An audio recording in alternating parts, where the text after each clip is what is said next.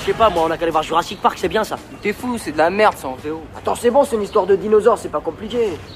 Sinon, il y a la vérité si je mens. Le film des feuilles, je fais par les feuilles, je prends les feuilles, je me t'as craqué ou quoi, toi Attends, moi non plus, ça me branche pas. En plus, ça a commencé tes Dommage, trop trop dommage, c'est très dommage, j'avais très très envie de le voir, ma parole. Eh, ça vous dit le film de l'autre chelou là Comment il s'appelle déjà? Mathieu Richemont? Je connais pas. De toute façon, il est pas à l'affiche là. Bon, je prends des places pour Copland. Si vous êtes pas content, venez me le dire, je fais la queue. On a qu'à aller voir le Paris, là où le plus beau métier du monde, c'est bien ça. Eh mais t'es relou Youssef avec tes films de francs Tu crois quand même pas que je vais lâcher 4 queues pour un film de merde où la seule action qu'il y aura c'est la claque que Georgette va mettre à Raymond? Non mais faut pas délirer quand même On va voir Copland alors, il y a de l'action là. Mais c'est en VO Joey, tu aimes les films sur les gladiateurs? Il y a pire que le cinéma, vous savez. N'écrirez rien sur ce film, c'est une merde. Parfois, il est intéressant de voir jusqu'à quel point un scénario peut être mauvais. Les passages que j'aime pas, je vais les couper. Sais-tu seulement ce qu'il faut faire pour être un écrivain C'est pas le gros noir. C'est une surprise pour les spectateurs. Ils seront collés au fauteuil. I've got an idea. Let's go outside. Bon, alors Vittorio, Eh. tu la vois sortir de l'eau, elle est superbe. Ah bah oui, elle est belle, hein. Elle a un maillot de bain transparent, J'y vois tout. elle t'aime, À moi? Elle t'aime. Oui. Tu l'aimes? Oui, je l'aime. T'as l'œil humide Euh, le- pardon? Tu as l'œil humide le, lequel, le droit ou le gauche, le humide? Les deux, Le deux. les deux. Comme ça C'est humide C'est bien comme ça, c'est pas mal, c'est pas Tu vas vers elle, Oui. tu vas vers elle. J'avance avec Comme ça Oui. Ça va oui, comme ça Oui, T'es content, JR, de moi maintenant oui, oui, oui. Comme ça, hein Comme ça. Tu la prends dans tes bras. Tu la serres contre toi. Tu l'embrasses. Hein Tu l'embrasses Dans la bouche dans la bouche. Vous glissez par terre, Dans l'eau, tu veux dire dans l'eau. Hmm.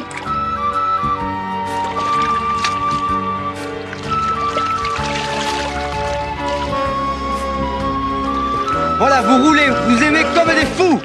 C'est la passion, la folie totale.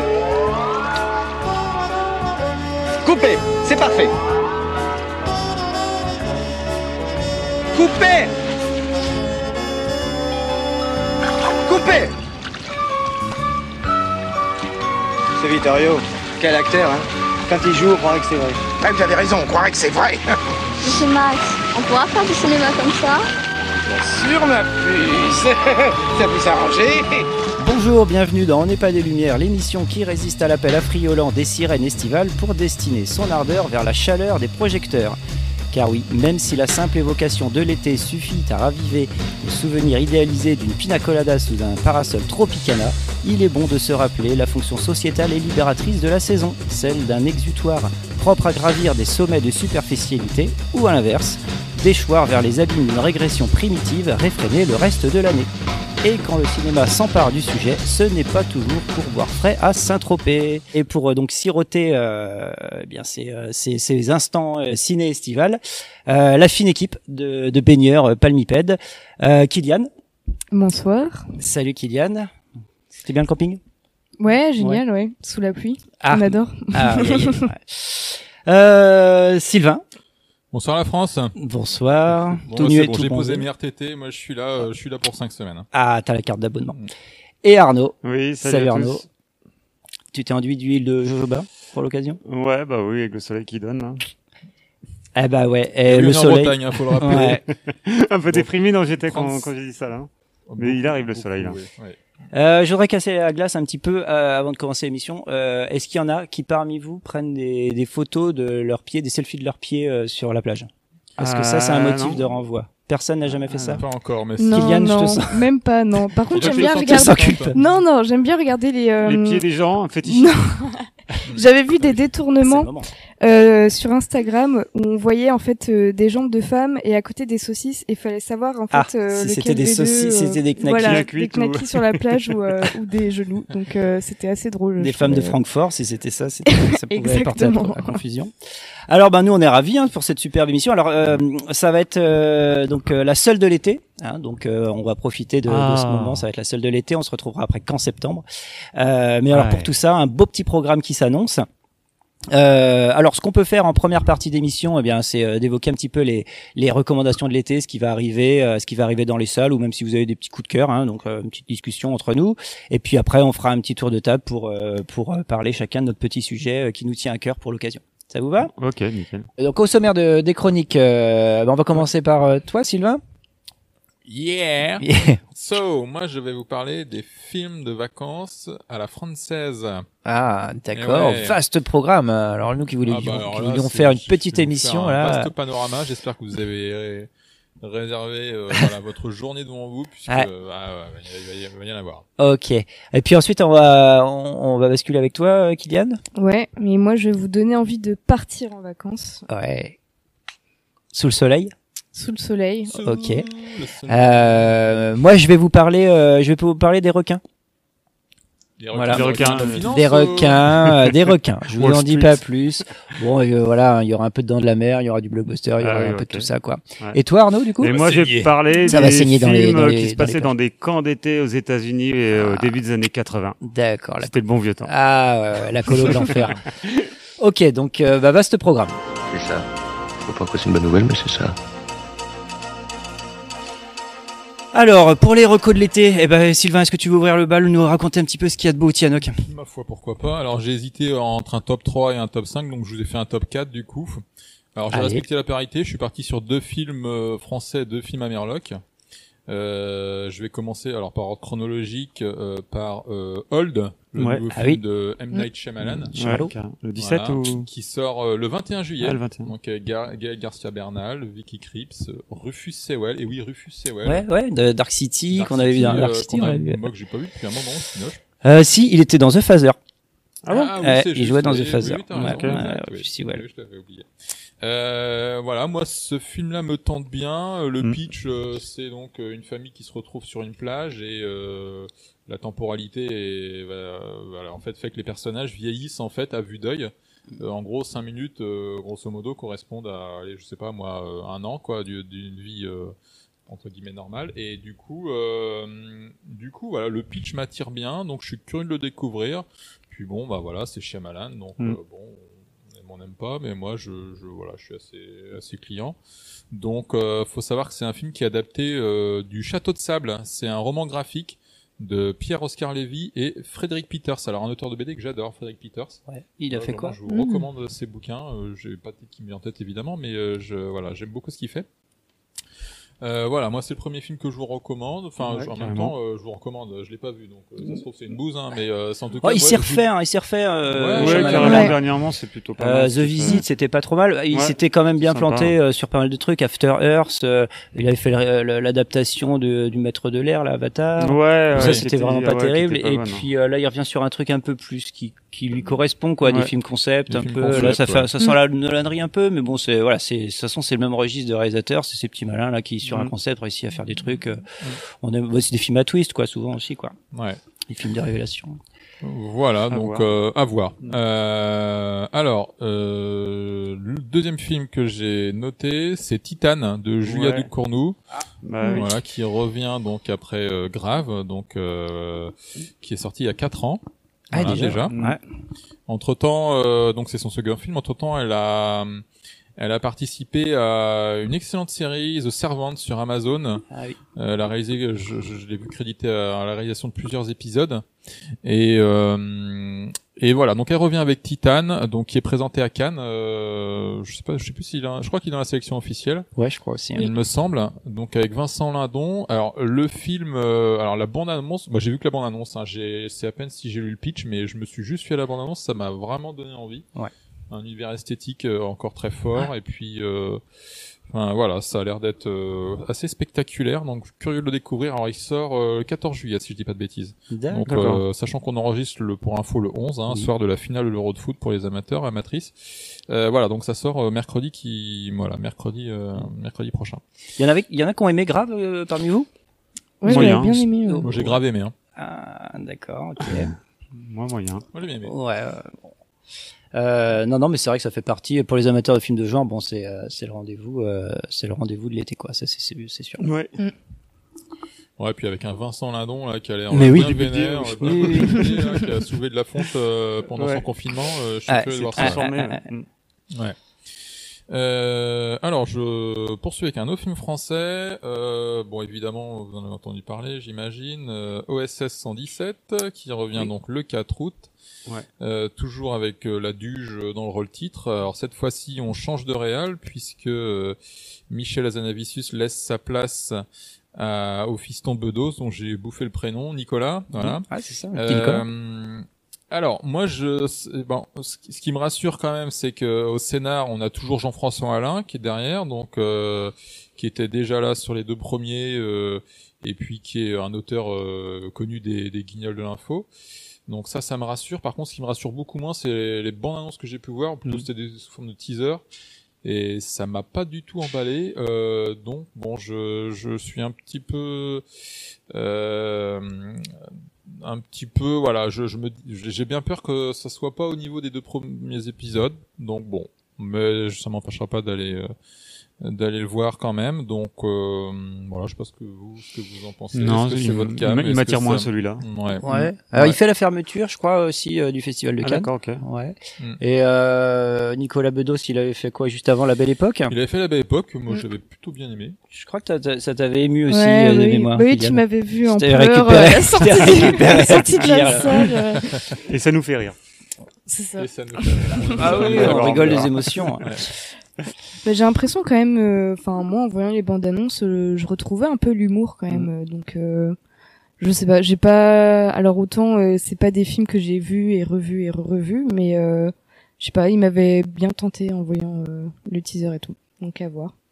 Eh ben, écoute réponse le 4 août Est-ce qu'il y a, il y a pu, euh, c'est qui l'actrice qui, c'est plus Bérénice Bejo, j'imagine, c'est qui à côté euh... ben écoute c'est Pierre Ninet C'est qui fait la fille. Ok, d'accord.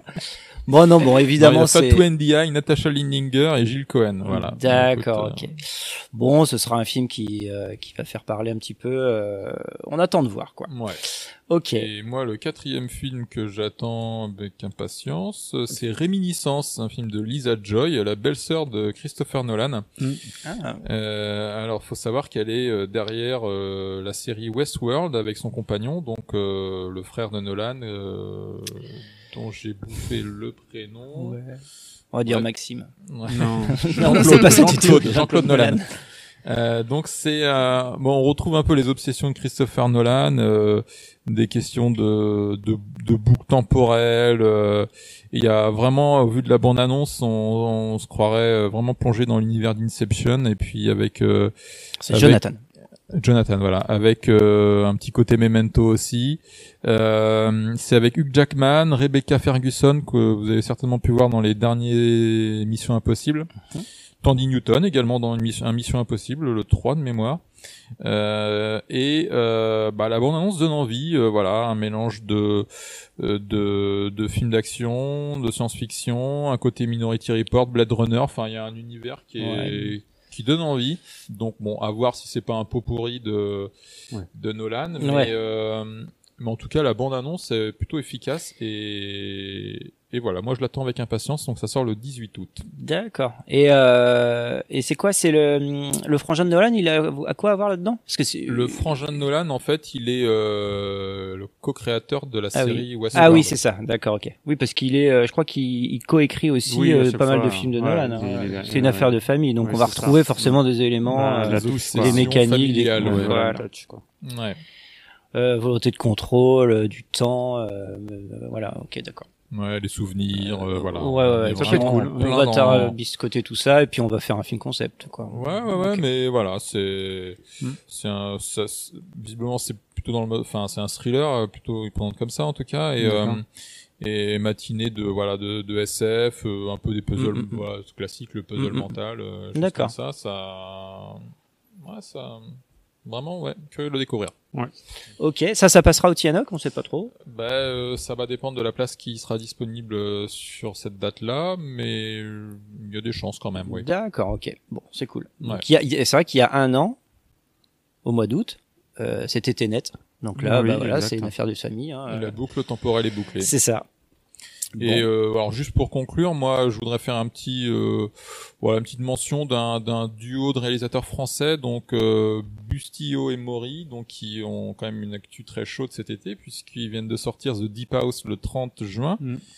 Euh, et là ils sortent Candira, Candisha, Candisha, Candisha. pardon. Ouais. Euh, qui lui sort le 21 euh, oui, c'est ça, le Mm. pardon, le 26. Film de Donc, genre aussi, Film de euh, genre, ouais. voilà, une histoire de Boogie Woman. Ah ouais. voilà. Mm, ouais. Ah. Euh, Et donc, euh, pour avoir lu juste à l'instant la, la chronique dans le, le Mad Movies, euh, c'est- ça donne envie.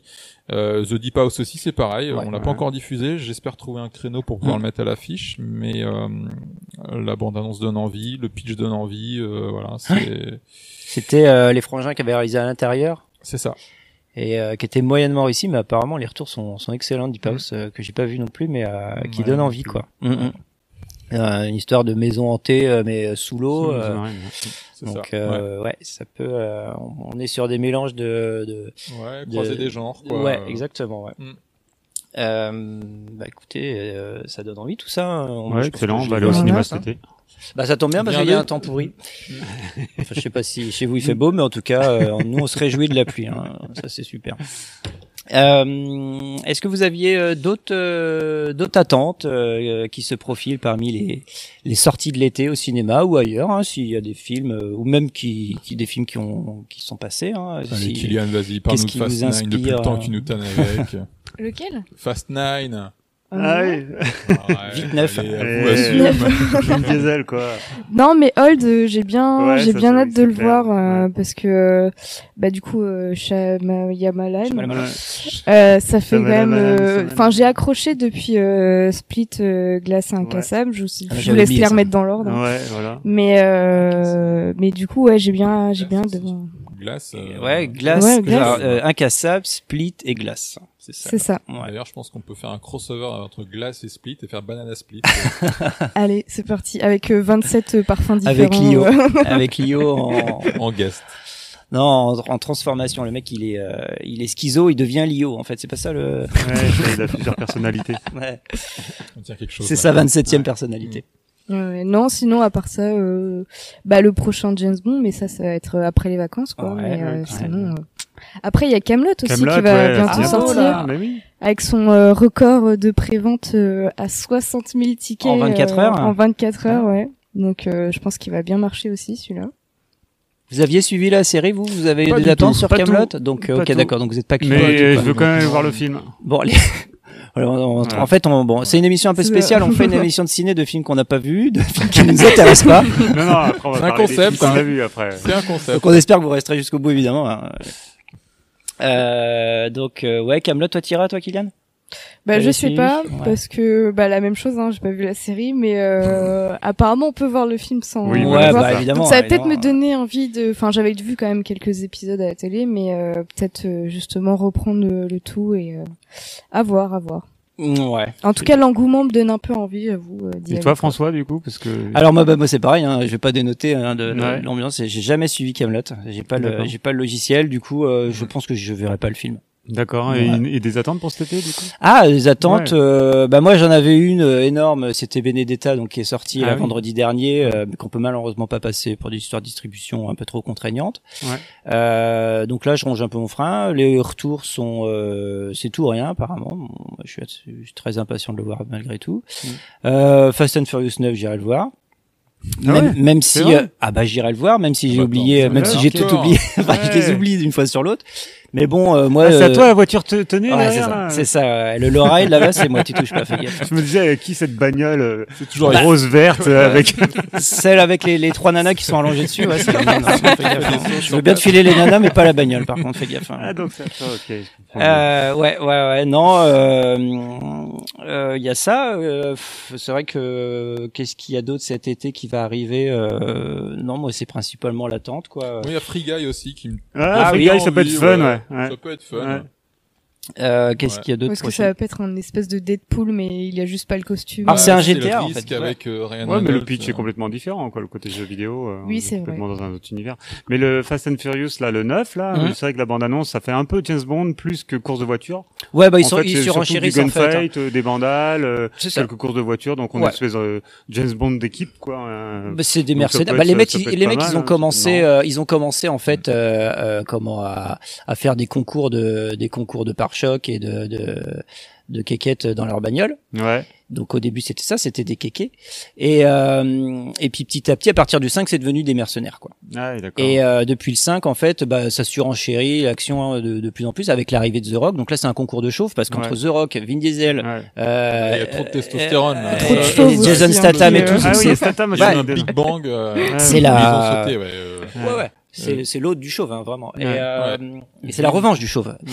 Et, euh, et là, la, su- le sur, le- la surenchère, c'est qu'ils vont aller dans l'espace. hein. C'est la promesse hein, du Ah film. oui, ils vont dans Ah, l'espace, ouais. là. Avec les Ah bagnoles oui. ou? Et euh, on bah sait oui. pas. Non, mais ce qu'il faut oser, quoi. The sky is not the Voilà. limit, là. Et, euh, et alors, par contre, euh, bon, euh, il y a quand même une information qui est à retenir, c'est que ils vont s'arrêter au 11 et après le 11, on arrête.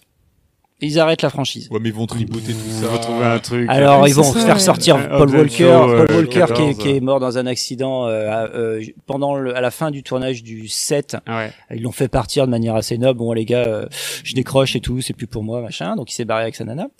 Euh, sa nana est revenue, mais lui il est resté euh, s'occuper des gosses dans le 8. Enfin, en fait, il est mort, mais il pouvait pas le ressortir. Mais là, apparemment, ils disent que dans le 10-11, ils vont lui faire, un- enfin voilà, ils vont lui Ah, ils vont faire un truc numérique quoi. sur la Ouais, tronche. et puis, euh, ouais. Et euh, mais toujours au cœur de la saga, c'est la famille. Voilà, on touche pas à la famille. La famille, c'est euh, c'est boire des, des des Corona autour du barbecue et euh, c'est ça le noyau, hein, c'est ça l'ADN de la série. C'est la famille en bagnole. Et Donc finalement, c'est une sorte de road movie. Ouais. Donc Ok. moi j'attends ça, hein, c'est les codes hein, qui ont- mais euh, Ouais. bon faut c'est un truc complètement débilisant mais euh, mais euh, ça peut marcher quoi. Il y a Suicide Ah bah. Squad, qui est-ce qui est intéressé par Ah Suicide bah Squad? moi. Tu vois, t'y vas Ah, je lève le doigt, ça Ouais. se voit pas à la radio, mais si, Si. si, j'ai levé le doigt. Ouais, Ouais, James Gunn, quoi. Bon, ouais James le Gunn, carrément, James ouais. Puis Suicide ça Squad, euh, voilà, il fait une revanche, quoi. Bah ouais Ouais. Qui a vu le premier Moi, j'ai Moi, vu ouais. Et je suis pas fier. Par Bah, c'est un pas cas d'école, le premier, faut le voir, euh, faut le Ouais, voir pour ça. Ouais, pour le ratage, quoi, c'est sympa. Ouais. Et puis il y a pas de patrouille. Ah, il y a pas Ah vrai. Ah oui, oui, on l'a. ouais, c'est ouais. pareil, c'est des animaux dans des caisses. euh, euh, Qui sont chauves. euh. c'est- voilà. Euh... Ah moi il y en a un quand même que que auquel je pense. Alors on reste vraiment dans le cinéma de genre, mais c'est euh, le remake de Candyman. Ah oui, c'est ça. Fin ouais. août. On ce- Euh, sortait là. Ouais, il si, ouais, ressort euh, le 25. 25. 25, ouais. Euh, et puis euh, ouais voilà. Alors bon pour moi le, le, le premier il est inadaptable. euh, C'est c'est un film que j'adore. Ouais. Euh, je vois pas comment est-ce qu'on peut euh, refaire un film sans euh, sans l'acteur principal Ouais. euh, et comment euh, Virginia Madsen, euh, roman Tony Todd, Tony Todd c'était ça. euh, Enfin voilà, il y avait une telle éner- enfin une telle euh, euh, atmosphère, ambiance qui se dégageait de ce film avec la musique euh, de Bernard Rose et tout ça. Je vois pas du tout. euh, Ils vont alors forcément ça va être du fan service. Ils vont reprendre le thème et tout. Il va falloir dire cinq fois Candyman devant le miroir et tout. Qu'est-ce qu'elle va dire? On sait pas. C'est produit par Jordan, Jordan Peele. hein, Jordan Peele, vous savez, Mm. Get Out, Get Out, Us et tout. Ouais, Donc là, ouais, on est voilà, ça on est on est dans cette veine de film, Mm. euh, comment euh, euh, qui voudra avoir aussi un, un, un sous-texte politique, euh, Ouais. Euh, comment euh, antiraciste et tout. Mm. Donc oui, voilà, ça va être, euh, on va on va récupérer une franchise et puis euh, voilà, on va y injecter euh, des, des sujets tendances. Pour moi, il y a, il y a aucune attente sur ce film-là. J'espère être agréablement surpris. J'irai le voir, mais, euh, mais euh, voilà. On parlait de, reconna- de, de recommandations. Là, ça n'en est pas une pour moi. Ah oui, d'accord, ok. voilà, parce que je sais qu'il passe et je l'attends. Puis il y a Eiffel aussi, quoi. Ah oui, ouais, c'est vrai. Il y a Mhm. Eiffel euh, que personne n'attend non plus. Même si ça vient dresser un mythe national, euh, la construction d'un mythe Ouais, national, de l'identité. Ouais, pour la reconstitution, quoi. Ouais. Bah ouais. Mais c'est quoi C'est euh, une belle euh, affiche. J'aime bien l'affiche. euh, vachement. avec Romain Duris? Romain Duris. Pour ouais. l'amour du risque. Oh. Euh, donc voilà. Bon, bah écoutez, euh, de quoi Je sais pas, Arnaud, toi, t'en- t'en as- t'avais des. euh, Ah non, bah moi, c'est tout, tout a T'avais été dit cité, donc euh, dit, voilà ouais. quoi. Et je vais aller voir à peu près tout. Kylian, Bon, toi, tu disais. Old. Tu m'as parlé hors antenne le de Baby deux. Boss 2. Baby, Baby Boss Boss 2, 2, ouais. ouais. Ouais, Baby Boss 2, ouais. 18 Bon, il y a la série en attendant sur Netflix, hein, si pour patienter. hein. Ah, il y a une série Ah, il y a la Baby Boss. série Baby Boss. Ok. Là, ça me déçoit que tu sois pas au courant. je pensais que t'étais la référence est-ce que Kevin Spacey fait encore le doublage euh, de, de... Baby Boss. Ah, c'était Kevin Ah ouais, Spacey. parce ouais. que Baby Non, Perverse je crois Boss. que c'est- Christopher Plummer, c'est Christopher Plummer qui va le faire à la place. Ah oui. Ouais. Euh, ok, bah euh, bon, bah, là on a de quoi faire. Déjà, si vous venez voir tous ces films-là au cinéma, euh, Ouais, je pense que vous de aurez pas loupé votre été. cool. Il y a peut-être un film quand même qui va, qui sortira pas en salle, mais qui, Ouais. qui serait peut-être intéressant d'évoquer. C'est, euh, c'est le dernier film de, des studios Pixar. Ouais, ouais. Non, je veux pas en entendre parler, s'il te plaît. Non, bah ouais. Je vais mettre un gros buzz sur cette, euh, Ouais, ouais. Bon, pff, cette chronique. Parce qu'il euh, le propose pas du tout, tu peux pas il du le tout propose le, pas. le diffuser en salle Ah en fait, c'est euh, soit tu le regardes à la tout- télé, soit tout Disney+. Disney moins. Ah Donc, oui, d'accord. c'est Ouais. l'habitude puisque euh, Ouais, il on avait fait avec euh, Soul, Soul, avec euh, le et il y a, euh, il y a le prochain Disney qui a été annoncé là, euh, fin Raya. Il y a, il y a. Encanto là, où euh, vous avez pas entendu parler de ça? Non. C'est fin novembre, t'as le prochain euh, Disney classique qui va sortir, c'est Encanto. En fait, c'est l'histoire d'une famille, tout le monde a un super pouvoir, sauf l'héroïne qui n'a pas de super pouvoir, donc elle va chercher son super pouvoir et ça. D'accord. Ça a l'air magn- enfin c'est c'est très beau quoi. Mais euh, fin novembre. Et alors ils disent pas où. Ah On sait pas si ça sera en salle ou, en- euh, sur grand écran. euh. Mais euh, si s'ils sont logiques à leur à leur stratégie, euh, ce sera pas pour les salles, ça c'est sûr. Mais un autre, donc c'était le Pixar. Ouais. Euh, Arnaud, Luca. Luca, Ouais. Luca, Luca. Euh, tu l'as vu? Oui. Qu'en as-tu pensé, champion? Bon, euh, c'est pas le meilleur Pixar. Ouais. Après, c'est un film sur euh, les différences, sur euh, l'amitié, donc il y a des valeurs qui sont plutôt, sympas. vachement original. Ouais, voilà, bon, ouais, voilà. Ouais. Ça se passe en Italie, donc c'est cool. Ça Ouais, change un sympa. peu de décor. euh, ça se passe l'été. euh, Oui. C'est voilà, ça rappelle aussi des souvenirs d'enfance euh, Mm. de ces gamins-là euh, qui traînent dans les rues. Et euh, mais bon voilà ouais pour moi c'est loin. D'habitude chez Pixar je suis toujours un peu surpris. Je suis là ouais ils m'ont mis une petite claque au passage. Ils se sont adressés à, à mes gamins mais à moi aussi euh, avec euh, différents tons. Et euh, là c'est bon voilà c'est lisible par par tout le monde. Euh, c'est c'est déjà vu un petit peu voilà mais c'est c'est cool à regarder c'est quand même un bon moment Ouais, bon, c'est on va dire que c'est le haut du panier de, des films d'animation, Oui, mais c'est un milieu de panier euh, par rapport à ce que Pixar a Ouais, pu nous, font nous habituer, ouais. quoi. C'est-à-dire que de pas le voir en salle, ça m'a pas manqué comme ça aurait été euh, Ah, pour ouais, Wally quand ou pour, pour d'autres Pixar Ouais, ou un Nemo ou là. Ouais, t'as une direction quoi. artistique quand même qui est, qui est, qui est, qui est magnifique. Après, c'est vrai que sur le fond, euh, moi, je suis assez d'accord avec toi. hein. Moi, les, les, les décors, ils m'ont, euh, c'est ce qui m'a maintenu éveillé. hein. On retrouve, Ouais. euh, on retrouve plein d'influences. euh, Mm. Il y a, y a, il y a il y a même du Miyazaki, quoi. Il parle de toi, de Porco ouais. Rosso et tout. ouais. Euh, mais par contre, c'est au niveau poésie des personnages que j'ai trouvé ça inégal, quoi. Euh, Ouais. pas assez creusé. Il y avait eu plein de raccourcis scénaristiques, quoi. La relation de, euh, c'est Roberto avec son père, voilà, c'est Shea. Ouais. Même voilà la- le rapport entre les deux mondes, euh, le monde marin, le- ça c'est pareil. euh, euh, tu vois, pendant tout le film en fait, le monde terrien, ils te disent ouais voilà nous euh, on, on- on chasse les créatures marines et tout, et puis ils ont- tu sens qu'il y a de la version qui monte, qui remonte de plusieurs générations. Ouais. Et puis finalement dans claquement de doigts, finalement tout le monde va bien. Oui, en fait, t'as des raccourcis comme ça, Oui, où tu te dis c'est pas voilà, il y a des, y a des Mm. petits soucis d'écriture à ce niveau-là. Donc euh, ouais, moi ça m'a pas mal frustré aussi. Et puis euh, mais sinon euh, c'est une belle pub pour Vespa quoi. Oui, carrément. Je m'en ai- je m'en suis acheté une d'ailleurs après le film. Ah bah, direct, ouais, t'as envie, ouais, quoi. Je me suis dit. euh, Et euh, c'est- la c'est- musique c'est aussi. celle qui est garée devant là. La musique, c'est. euh, À côté de la ah, bagnole. on, est- on aime, bien- les bolides. Et une musique de Dan Romer, je, je tenais à le souligner. Dan Romer, c'est le, Le compositeur de. bah alors, en tout cas, ils, ils, ils ont en commun le, de, de faire des, des, des partitions ensoleillées, quoi. Et, euh, et il fait notamment, euh, c'est lui qui fait les musiques de, de Ben Zetlin, le mec qui avait fait euh, Les Bêtes du Sud Sauvage et qui va Ouais. Aussi, euh, qui arrive, je sais même plus, euh, l'adaptation, ouais, voilà Wendy. C'est sorti, ouais. Donc euh, bon voilà, un Oui. Lucas, euh, un Pixar qu'il faut voir comme Ouais, tous les Pixar, qui est pas forcément le, le meilleur, mais Mm. c'est un, c'est un super moment quand même quoi. Et juste pour euh, Ouais. la- alors au niveau de la réal, c'est donc Enrico Ouais, Casarosa. c'est sa première voilà. hein, ouais. Et en fait, euh, pour resituer, c'est le, ça se passe souvent un peu comme ça dans les curies Pixar. C'est euh, souvent des mecs qui donc on va réaliser un cours en fait, Ouais. Ouais. qui ensuite euh, voilà va être un Mm, peu mm, la- le tremplin pour le long. Et lui, c'est, il avait réalisé le, le cours La Luna. La Luna, ouais. Je sais pas si vous vous Ouais. souvenez. D'ailleurs, on retrouve Oui. pour l'anecdote un personnage Le père. le celui Ouais, voilà la le moustache, avec euh, la moustache voilà qu'on retrouve dans le film et on retrouve l'esthétique un peu de ce cours Mm. euh, dans le Oui. dans son long Ouais, en ouais. fait Ouais. euh, voilà Donc, Et il reprend des scènes euh, aussi dans la barque et tout. euh, Mm. Ouais, ouais. Et euh, c'est un film qui est hyper personnel parce que euh, il, il dit que lui-même en fait, il a vécu en fait une histoire euh, d'amitié très forte. donc ça se passe dans les cinq terres en Italie. Euh, il vient de là, donc lui, si tu veux, il a grandi là-dedans et tout ça avec avec un poisson.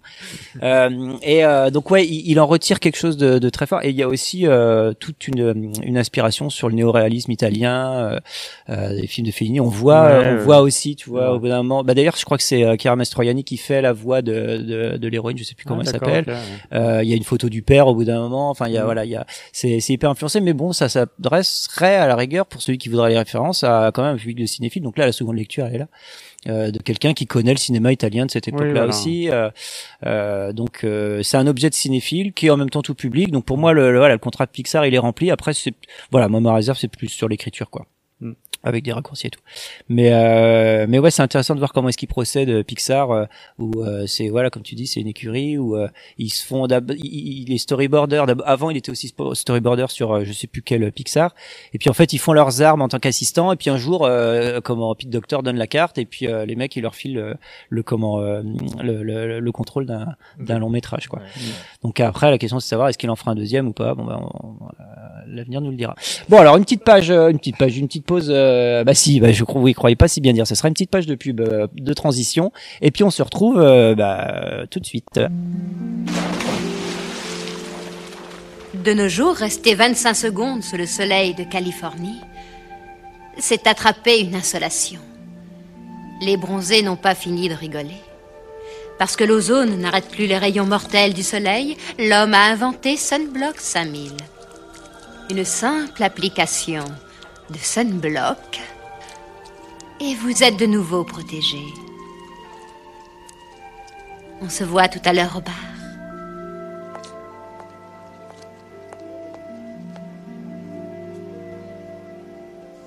Sunblock 5000. Attention, ce produit est hautement cancérigène. Une émission euh, évidemment sponsorisée par Sunblock 5000. Hein. Euh, Si vous avez euh, reconnu cet extrait, c'est une de ces fausses pubs hein, qu'il y a dans Robocop. De toute façon, je vais essayer de, mettre à chaque fois des, des extraits de Robocop pour chaque émission parce que bon, ça me semble important. Alors, on va reprendre donc avec euh, euh, les chroniques, les chroniques de l'été. Donc, Sylvain, tu vas ouvrir le bal avec la première chronique du jour. Euh, donc, tu vas nous parler, c'est ça, des comédies françaises de l'été en France. euh, Oui, alors comédie, j'ai un petit peu élargi Ouais. le spectre Ah. de là, même si bon, il y a quand même beaucoup de comédies, mais euh, il y aura aussi quelques drames. Il va y avoir du drame. Euh, alors vous connaissez mon amour des, des catégories, donc je vous ai fait plein de petites catégories, hein, euh, voilà, et puis je vais vous faire du name dropping, donc ça va y aller, accrochez à vous, attachez vos ceintures, c'est parti. Alors, on va commencer par les films de colo euh, pour ados adultes. Alors j'ai fait une étude approfondie du sujet, donc je l'ai euh, logiquement baptisé la, la coloscopie. Il y a pas de, il y a pas un jingle avec euh, un roulement de tambour et. Ah, en général, ça se fait silencieusement. Les gens qui, qui, qui font ce genre de choses, ils veulent pas qu'on en parle. Du coup, on Donc, pas euh, alors le film de Colo, euh, bah je, je, je pense spontanément forcément euh, aux, aux jours heureux, nos jours heureux. Ouais, bah ouais. Film de Toledano Nakash. Nakash, ouais. Euh, bon, c'est pas tout à fait de la colo, mais bon, elle est bronzée. On peut parler quand même d'une forme de colo. On est quand même pas loin. Hein. Ouais, ouais. Euh, Problemos aussi. euh, c'est plus un camp de vacances, mais bon, Ouais. on est quand même euh, pas loin de, voilà, pas loin du sujet. Dans la ZAD. Voilà. Alors les films de potes autour d'une piscine ou d'un barbecue. Ouf, ça doit foisonner, là. Là, il y en a pas mal. Ouais. Bon, euh, je j'ai pas, j'ai pas été exhaustif, sinon, on- à mon avis, on serait encore là euh, dans deux jours. Euh, les petits mouchoirs, évidemment. Oh, quelle horreur. Le cœur des hommes. Ah bah oui. Ah, un, deux, deux. Non, il y a combien? Deux je Il y en a trois, je crois, hein. Trois? Il y en a trois, là. Trois? C'est une trilogie? J'ai vu qu'un. Ah. Ah bah, euh, il, y a, ouais, il y a un gros cliffhanger à la fin. Ouais. du- du un, euh, C'est pas vrai. Qui te donne vraiment ouais. Alors plus récemment, il y a les Estivants, film de avec deux ou avec, je sais plus. Euh, euh, Bruni Tede- Bruni Tedeschi, Tedeschi, c'est ça? Tedeschi, ouais. Ouais, voilà. Moins connu, mais bon, voilà, pas vu euh, évidemment. hein. Pas vu, pas pris. Voilà. Donc j'ai pas mal de Cinematic Universe dans ma liste, donc je vais commencer par le Eric Laven Cinematic Universe euh, avec euh, Chamboule tout. Ah oui. Voilà. Ah oui, c'est-. Un nom qui donne envie. Franchement, vu à Paris, euh, à mon corps défendant, euh, grand moment de souffrance. hein. Ah ouais. Voilà, violence. Attends, Euh, je, je vais dire une connerie. Chamboule tout. Chamboule tout, Michael Youn, Alexandra Lamy, C'est je ça. le casting, Ah déjà ouais. ça va te faire rêver. Ah putain, je, José je confonds avec les chatouilles. Rien à voir. Waouh. Ah ouais, c'est du... Alors là. Ouah. Ah ouais, non. C'est grandiose. Putain, t'as été voir ça, bravo quand même. Non, on m'a infligé ça en fait euh, pour la petite anecdote. Ah ouais. J'aime bien vous raconter ma vie, vous Ah ouais. le savez. Euh, du coup, on s'est retrouvé à une, euh, une convention de- d'exploitants de, salles en fait, et du coup, euh, c'est sur deux jours. euh, c'est à Paris. On nous abreuve de bandes annonces, donc ce qu'ils appellent les distributeurs les line-up, Mmh. donc euh, de leur prochaine sortie. Et histoire de un peu casser le rythme, ils nous balancent quelques films en fait euh, dans la journée, dans les sur les deux jours. Et ben on s'est retrouvé à voilà à voir ce film là. Oh, le C'était un film surprise donc. euh, voilà. En même temps, si vous l'avez pas dit, personne serait tu sais, c'est comme pour, euh, c'est comme avec quoi, les Quality Street, tu sais pas sur quoi tu vas tomber. Euh, bah, euh, voilà. bah, t'as eu celui à la liqueur, quoi. Le mon chéri. Ah merde. Donc voilà, c'était violent. Euh, alors, Eric Laven, il a fait Bienvenue à bord. Cra, ouais, ça c'est sur, ouais, c'est sur un C'est bateau, sur un j'imagine. bateau, Ouais. Je crois qu'il y a Gérard Darmon. euh, ouais, attends, c'est- attends, je vais essayer de deviner. Tu vas, tu dois avoir euh, là-dedans, tu dois Attends, avoir euh, Franck Dubosc, non? Il y a du, je crois qu'il y a du. Bon, Bosc, ouais, j'ai Ah, Ah. Christian Clavier. chance sur deux. Christian Clavier, je crois pas. Attends, je tape sur mon clavier pour le savoir. Ah, justement. c'est Ah, je tape Mise sur en mon abîme. Christian. Bienvenue à bord. Alors que me dit euh, que merde, je- pardon, je clique euh, bienvenue à Bird. bienvenue à bord. Alors je je crois L'affiche, elle est cool. Ah l'affiche est canon. Attends, Ouais, c'est. Bah, Hop, attends. ils sont debout. Valérie là. Lemercier, Franck Ouais, Dubosc, Gérard Darmon. 1,7 euh, notes hallucinées. Waouh. Ok. Presque Voilà. un record. hein. le Merci niveau. le CNC de cotiser pour des films comme ça. C'est cool. Euh, voilà. Euh, et donc euh, notre ami Eric Laven, il a également fait Poltergeist. ah oui. Ah ouais, donc c'est un homme à abattre en fait, ce mec. Ouais, Alors pour la pour la petite anecdote, je reviens sur ma French Convention. Il se trouve qu'il était là pour présenter son film. J'espère qu'il écoute Ah ouais notre podcast. Ah bah, on va lui l'envoyer. Euh, On le il était là pour présenter son film et en fait, euh, donc euh, euh, comment dirais-je, on se rejoint en fait. C'était juste avant la pause de la pause de midi.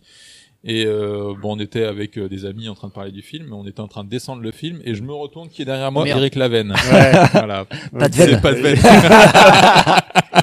Le jeu de mots à deux balles. Ouais, bah ouais, mais c'est, Voilà. bah on s'adapte en même Ouais, temps ouais, euh, à- au corps du, du sujet. Ouais. hein. Bah ouais. Et donc il a fait alors euh, donc il aurait pu être dans la catégorie euh, film de potes autour d'une piscine ou d'un barbecue Ouais, parce qu'il a fait un des film qui s'appelle. Barbecue. Oh, Ouais, ouais. carrément. Ah ouais, du Lambert coup, Wilson. ok. Euh, Il a le mérite d'être clair au moins. Ouais, je sais plus qui y a d'autres encore mais Barbecue. Barbecue ouais. Ouais, C'est tout est dans le titre. ouais, je sais pas, C'est des pubs. du 5 ans, 5 ans, un truc comme ça. Alors attendez, vous allez pas me croire mais c'est pas une blague. Il prépare la suite. Est-ce que vous savez comment s'appelle la suite? Bah, bah Barbecue. 2. Barbe, euh, Non, deux, euh, deux saucisses sur le grill. euh, je sais pas. Eh bien sa suite s'appelle Plancha. Ah, non, tu Ah, déconnes. mais non, c'est une connerie. Ouais, mais je vous assure. Oh, hein, ça. Plancha. Ok. Non, mais attendez, c'est pas une connerie. Hein. Je regarderai sur Allociné, ça sort, Ouais, en j'ai hâte de voir 2020, le mec. ça sort en 2021. Bon, je vais avec Lambert Wilson, toujours trois places Franck pour Dubosc. Plancha. hein, Franck Bah Dubosc, ouais. évidemment, il a la carte d'abonné. Et Guillaume de Tonquédec. Oh, Euh, suite de Barbecue sorti en 2014. Non Mm. mais franchement, ça s'invente pas là pour le coup. hein. Donc voilà, euh, ça c'était le Eric Laven Cinematic Universe, donc euh, que des chefs-d'œuvre à, à découvrir, à Non mais redécouvrir. c'est c'est c'est affolant, mais on dit on en parlait ça déjà. Euh, des films comme ça, il y en a à la pelle, ils se plantent, mais Ouais. c'est pas grave, on continue à en faire parce qu'il y en a Ouais, sur ils 10 se qui fait euh, qui fait se 10 plantent pas millions tous, quoi. hein. Ils se plantent pas tous en non, plus. parce que mine de rien, euh, chamboule tout par exemple. Ouais. Euh, moi, je quand il a euh, quand le film est sorti, euh, je me souviens en avoir parlé avec le pro- notre programmateur. Je lui ai dit, ouais. attends, on va pas faire ça, c'est pas possible. Ouais. euh, je peux, je peux pas quoi. Il me dit, ouais, mais bon, voilà, euh, pense à ton public, euh, entre guillemets senior. Pour toi public, ouais. Prostitution Ah bon, c'est. Ah ouais. Ouais, c'est plus, c'est quand même des films à senior. Ah Là, ce avec- moment, on avec a Darmon et ma fille, ouais, tu ouais. vois, les choses comme Ah ça. oui, oui, euh, oui, encore- ouais. je demande Pas Darmon, lui, non, Darmon qui est c'est pas senior, mais il y a Balasco et tout. euh, Ouais, ouais, ouais. Oui, les- se cache sous des pseudos justement 80 pour essayer de sortir là. films Et bah, je, l'ai- fait, j'ai vendu mon âme au diable. Ouais. Et, euh, et bah le film il a fait ses entrées, hein, il a Ouais. fait ses petites entrées. Bon, Ouais. euh, c'est sûr, hein, c'est pas les entrées de, de c'est pas les entrées de folie, mais Ouais, ouais, ok. mais il y a un public ouais. pour ce genre de film. Ok. Bon, voilà, je suis juste pas la cible du, du film. hein, Ouais. Voilà, je bon, on en rigole, hein, mais euh, voilà, il y a des gens certainement qui trouvent ça bien. Bon, voilà, c'est juste pas ma cam. Ouais, mais Après, ça, euh, voilà, c'est ça s'adresse. euh, euh, ça s'adresse à un, voilà, un public qui est voilà qui est. qui aime la déconnette, euh, la beaufrie les grillades. Eh ouais, Non, puis et ça bon, propose, mais- Les euh, vrais Français. Non, mais nous, on n'a pas d'humour, ça, on n'a pas d'humour. Non, mais ça propose une idée de la France euh, bien particulière, quoi. C'est, c'est, c'est, des comment c'est vachement hérité en fait tous ces films là ils sont vachement hérités de, de l'esthétique publicitaire là qui sont qui est arrivée en fait euh, au milieu des années 80 avec les films de Besson où finalement euh, on, on, on- c'est des c'est des films qui fonctionnent par scénette en fait. Et euh, comme une pub. Dire tu vois une pub bah voilà tu vois le personnage d'une pub bah tout est fait pour que euh, voilà c'est le stéréotype de la maman qui accompagne sa petite fille et tout. Donc en fait les, les, les personnages ils sont très vite identifiés. Et puis il y a des petites chutes. Alors ça des petites blagues racistes ou des petits trucs comme ça qui font qu'en fait le film il avance par scénette mais les personnages n'évoluent jamais dans ces films là en fait. Ils, ils commencent à un point A ils finissent aux même, même situation il leur arrive des déboires et tout mais il ne se passe strictement rien. Enfin d'un point de vue scénaristique c'est la pauvreté la plus totale hein. C'est euh, peut-être ça que, que viennent chercher les spectateurs, justement, un truc tranquille. bah, ils viennent euh, pas- chercher, pas euh, ils viennent euh, chercher, easy ouais. listening, quoi. Ouais, Ouais, voilà. voilà, easy pas watching. tranquille. Je veux pas me prendre la tête, mais alors pourquoi les gens, ils, enfin moi c'est ça. pourquoi les gens ils vont se rassembler en masse, euh, mais par millions parfois? Je veux dire, euh, Mm. je suis désolé, les ch'tis c'est ça quoi. Les mecs ils sont 20 millions à venir. Pourquoi les gens ils ont besoin de venir voir ça et qu'à côté, euh, enfin je veux dire, il y a, il y a 40 ans, les gens ils allaient voir le parrain quoi. Je veux dire, qu'est-ce qui Mm. s'est passé? Qu'est-ce qui s'est passé entre les deux? Bah non non, mais enfin bon. Bah, ça, ouais, c'est- c'est- Ouais, bah il y a aussi la com aussi qui va derrière quoi. quoi. Un film ouais. populaire, euh, voilà. Bah, après on parle de la vu, France, mais euh. Ouais, hors France il y a aussi euh, l'Italie, euh, je sais qu'il fait beaucoup de hein. comédies ouais euh, dans dans ce style-là aussi, donc enfin pour moi c'est plus quelque chose d'universel que simplement Oui, c'est vrai, français. dans chaque hein, pays, en aussi, fait, il y a les euh, comédies du ouais, pays qui ça, cartonnent, quoi. peu, euh, Ouais, ouais, ouais. Puis après ils se font des échanges euh, avec un touch-up par exemple. Ouais, ils font des remakes. petite version remakes, américaine, on en la parlait, version ouais, Avec la famille Bélier, là, qui devient oui, oui, coda. oui, euh, Mais c'est des mondes qui n'existent Ouais. pas, quoi. Je veux dire, ça n'existe pas. Le monde intouchable, il n'existe pas, même si c'est dit que c'est une histoire vraie. Ça, existe- enfin, tout ça, ça c'est, c'est, c'est pas vrai, quoi. Je veux dire, euh, donc les gens, ils viennent se détendre, rigoler, en, voilà, euh, je sais pas. Bah, les Français. Mais il est dépressif, ton petit François ou quoi Un petit Xanax. Ça va bien se passer. Euh, Alors, je- On va t'acheter un volant euh, Moumou pour on ta va, caisse. on va, on prendre un dé, s'il te plaît. Je l'ai, je l'ai pas le dé. Je passe d'un Eric à un autre. Ouais. Comment ne pas parler d'Eric Romer? Ah bah, ah. bon bah, il y a un, ouais. Romer, bon Ah voilà, on est dans un autre ouais, évidemment, les contes d'été, les contes de printemps, Mm. Pauline à la plage, le jeu clair. Mm. Bon voilà, c'est voilà, c'est- Bah, euh, Ça a pas très bien vieilli, tout ça, mais bon. on aime on n'aime pas mais c'est un Ouais, mais tu vois, ça inspire encore. Euh, Ouais. euh, tu vois, je pensais à l'abordage, euh, c'est c'est c'est romérien dans dans dans le cœur, quoi. Euh, Ouais. ça va dresser un peu de euh, des des portraits, mais euh, dans dans leur simplicité, euh, dans leur légèreté. euh, ça va pas aller chercher le la dénonciation de quoi que ce soit. Voilà, c'est c'est c'est frais, quoi. Ouais, mais c'est vrai que c'est peut-être pas très bien vu. Ça fait longtemps que j'ai pas vu de Romer, je t'avoue. Bon, je ouais, moi j'en ai vu que un, je sais plus c'est lequel, le conte, Conte de- d'été. qui se passe à Saint-Malo là. Ouais, euh, conte d'été, ouais. Conte d'été, À ouais. Dinard. Avec C'est tourné à Dinard. crois. ouais. Avec euh, Melville Poupeau. Euh, ouais. Euh, ouais, parce que sur Arte, il les passait, je crois, l'année dernière. euh. Voilà, ça c'est de l'info fraîche, de l'actu. On est sur de l'actu. Ouais. Alors j'ai la catégorie des films malaises. Alors il y a un moment d'égarement Ah ouais. avec euh, Cassel notamment euh, et un autre euh, Gus euh, qui vont draguer des nénettes euh, D'accord. euh, qu'on lâche de leur fille. Voilà, bon, faut savoir que c'est un remake d'un film de Claude Berry de 77 avec Jean-Pierre Mariel et Victor Lanoux. Ça sent bon la Ah. France, ça. Ah, voilà. Voilà. Ouais, elle est là. Euh, Il y a mon père ce héros. Ah on oui. est un peu sur le même principe avec GG. il y Ah avait oui, le remake, hein. ça, il y a eu. Mike Phaser, ce héros aussi. euh. Mm. Non mais si c'est vrai, vous vous souvenez pas c'était si si, non non c'est vrai. Il y a eu le remake américain. Ah. Euh, Il y a MILF. Est-ce que vous avez vu MILF? Ah, ou de... ouais, j'ai entendu le nom. C'était il y a un an ou... Ouais. C'était il y a un an ou deux ans, ça? C'était Ouais, pas très c'est un vieux. peu plus que ça, je pense. Ah ouais? Ouais, Je me souviens du truc, mais... Ouais, non, je l'ai pas vu, en fait. hein. Bon. La, la suite, ils vont faire Cougar derrière ou euh, non c'est prévu? C'est ça aussi, ouais, ouais. ouais, je sais pas. Euh, Make to My Love. Ouais. ouais. Bon. Dont on verra jamais la suite, je pense. C'est c'est- c'est foutu Bah, il y là. a hein. eu le Canto, Canto do, là, avec, ouais, euh, Canto duo. Intermezzo, là. euh, Ouais. pas. Ouais. Oui c'est ça, Intermezzo. Oui, hein. oui. Bah, qui est passé qu'à Cannes, mais que enfin, c'était une boucherie. Ouais, hein. normalement, il, il est censé avoir une troisième partie. Bah, ouais, euh, c'est pas gagné. Euh, Il y a Crustacés et Coquillages. Avec Ok. Gilbert Meiki et Jean-Marc Mar. Euh, Jean-Marc Barr, pardon. ok. Là, t'es dans quelle donc- catégorie, Ouais, parce que Sylvain Excuse-moi, parce qu'en fait, là, tu balances, tu fais C'est du dans les name dropping, C'est dans les moments de... C'est- C'est dans les films malaises. Alors Ouais. pourquoi Malaise, Je ouais, sais plus. que- Je l'ai parce noté. que- J'ai- Ah, vu le titre, ouais, je me disais C'est bon, rapport avec si un malaise. Et on va tout de suite parler avec Kylian donc de See No Sex, no Sex and Son. Euh, non. Qu'est-ce que Voilà, c'est un film qui a été tourné à Carnac avec Ah un casting aux oui petits oignons. J'ai une copine qui a joué dedans, enfin vite fait quoi. Ah, Bah moi j'ai failli y jouer mais non. Ouais, on n'a pas voulu de moi. terrasse de café, Voilà, j'avais fait de la fig... enfin j'avais pro... enfin je m'étais proposé au casting en figuration Ouais. et euh, bah même en revoyant les photos maintenant, j'ai bien compris pourquoi j'ai pas été prise hein mais, euh, mais j'y ai cru hein, j'étais jeune à ce moment-là. Ouais. Je devais avoir Ça va, 10 11 tu- ans donc c'est bon. Tu t'en es remis? Tu- Bah j'ai arrêté ma carrière d'actrice alors. euh, Ah ouais. donc, euh, voilà, c'est un peu Une c'est des choses qui font mal euh, quoi. Ouais bah ouais, c'est ça. C'était assez été, mauvais euh, comme film au final, non? Bah, il y avait Ouais, pas Kylian, donc forcément, bah ouais, c'était voué à bah l'échec, bah ouais.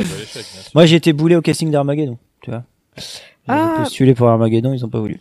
Tu jouais le rôle de quoi la météo D'un mec qui se faisait, d'un mec qui se faisait, je devais brailler, euh, je devais courir, euh, ils ont pas voulu. Donc, tu vois, euh, on- je sais ce que c'est aussi. Ah bah oui. Ah, c'est un peu plus de classe quand même. Ouais. Euh, Armageddon, Michael Bay était venu, Euh, désolé, mais il n'y a pas de hiérarchie entre les films. Non, mais on sait que François, il adore les films américains. On est d'accord, le, le cinéma américain, c'est C'est le grand, du c'est le monde. Les meilleurs, grand. hein, François évidemment, évidemment. Citez-moi un pays euh, qui, qui produit aussi massivement, avec autant de diversité, autant de moyens, euh, euh, autant de qualité euh, ou pas, mais euh, L'Inde. voilà, l'Inde, ouais. Ouais, Euh, et, euh, ouais, a mais, quand même- du ouais, mais le cinéma indien, il, il, est- il, il est que en Inde, si tu veux. euh, il est. Mais la France, monsieur la France Ouais, la France. Il a ouais. fait une super liste là de super films français, donc euh, voilà, on y est. Pardon, non, non, mais t'as, on- t'as- oui, t'as raison. Euh, alors j'ai le Gérard Jugnot Cinematic Universe, donc euh, les bronzés évidemment, et Scout toujours, casque bleu, Ah, j'aime Camping beaucoup. 3, Ouais, les bien. valseuses, Ouais, moi, je- ça entre va. amis. Les valseuses, ouais, ouais. Ouais, il a un petit rôle, ouais. Ah ouais, tu vois, j'avais ça. Et euh, le méconnu Voyage à Rome avec Suzanne Flon. Ok. Eh ouais. Suzanne Flonflon. Ça vaut la coupe ça. C'est parle de quoi c'est... Euh, je ne sais pas. C'est fait pas Voyage en. Italie avec euh, Dubosc et, euh, Ah et Le Mercier, je crois. un remake, je sais pas. Euh, les films vintage, bon alors là, euh, fais attention, hein, l'hôtel de la plage, à nous les petites anglaises, Ah oui. deux films de Michel Lang, le cousin de, de Jack. Ah ouais Les soudoués en vacances, les grandes vacances, la piscine, la boule les pins, Ah ouais. valseuses évidemment, l'année des méduses, Oh la ah oui, l'année des méduses. chaud, Ah des ouais, tu Ouais. l'été meurtrier, Ah oui, il était meurtrier, c'était Ah ouais. bon la boum, euh, le ciel des oiseaux et ta mère, je l'ai classé Ah oui. parce que pour moi euh, en dessous de 2000 c'est c'est vintage, là c'est 99 donc ça Ah passe oui. juste. Et les vacances de Monsieur Hulot, Ah oui. T'as qui pas n'est des- pas un Oui, biopic sur Nicolas Hulot, je vous le T'as rappelle. pas des hein. films de Max Pécasse, hein, non Attends, j'y viens. Attends, me- attends. Mais tu, En fait, il y a, tu mais me t'as- savonnes la planche là. mais oui, ça va, la, Ah, ça va la qualité, la qualité croissante. fin, excuse-moi. Les films à essai, attention. Voilà. Euh, j'ai les films inspirés de personnages de BD, romans jeunesse. Donc il y a les vacances de Ducobu et les Oh. vacances du petit Nicolas, qui n'est pas un biopic sur Nicolas Sarkozy. Attends, ils ont fait, euh, ils ont fait la suite du petit Nicolas? Ah non, c'était les vacances. Les vacances du petit Nicolas. Ouais, c'était ça. Ah ouais, d'accord. donc moi j'ai une grosse attente C'est sur le les mec qui a fait le discours qui a les fait vacances d'Anne Frank. Donc je voilà. Ouais, il y a de- euh, de impatient comment- de découvrir. euh, Attends, attends, on n'a pas dû voir le même truc. Parce que j'ai vu qu'il y avait un truc sur Anne Frank de comment d'Harry Follman là qui va amateur du arriver. hein. on n'a rien à voir. Rien à voir. Donc euh, non, non, mais euh, ça va être passionnant. Non, mais Harry Follman, le mec qui a fait le congrès et Oui tout oui ça. oui, il sort un film là, Cannes, d'accord. Oui, c'est ça. Et euh, bah, c'est Anne Frank, euh, je sais pas, mais version moderne d'Anne Frank justement. Ouais. Ouais, bon bref, on enchaîne. Allez, Euh, on trois quarts d'heure, on est pas mal. alors là, alors là, alors là, attention. Les films sur les familles recomposées, voire décomposées. Ouf. C'est quoi cette mamie? Juillet-août. Attention, le meilleur titre, je pense, de voilà, le meilleur titre de, de film français. Une semaine sur deux, entre parenthèses, et la moitié des vacances scolaires. Fermez C'est la parenthèse. important de C'est un titre de film avec Bernard Campan. Oh là là. Alors 15 Le août. pauvre. Alors euh, l'esprit de famille. Alors dans Ah mes notes, j'ai noté entre parenthèses moment anecdote. Donc je vais vous raconter une anecdote puisque c'est le moment. Ah. Eh bien, figurez-vous qu'on a accueilli le réalisateur, donc euh, Eric Bénard, et son acteur principal, Oui. Guillaume de Tonquédec, euh, pour une avant-première, puisque le film a été tourné à Logmar Ecker, en partie. Eh bien, on a failli empoisonner les deux, puisqu'en fait, il s'avère qu'il y en a un qui est allergique au saumon et Ah, l'autre aux crevettes, non, c'est pas aux ça crevettes. Ah oui. Et je vous donne dans le bill, on leur avait préparé des cassolettes de fruits de mer. La totale. La totale. On va la jouer Donc, breton, fruits de mer, pour faire plaisir. Donc ils ont mangé au final du pain et du fromage. Ah. C'était Pas mal, pas mal. Voilà. D'ailleurs, merci encore euh, pour l'affiche de Guillaume de Tonquédec Ah bah que oui, tu parce m'avais que offert avec la Guillaume de dédicace. Québec, voilà. Alors fan, c'est un grand mot. Hein.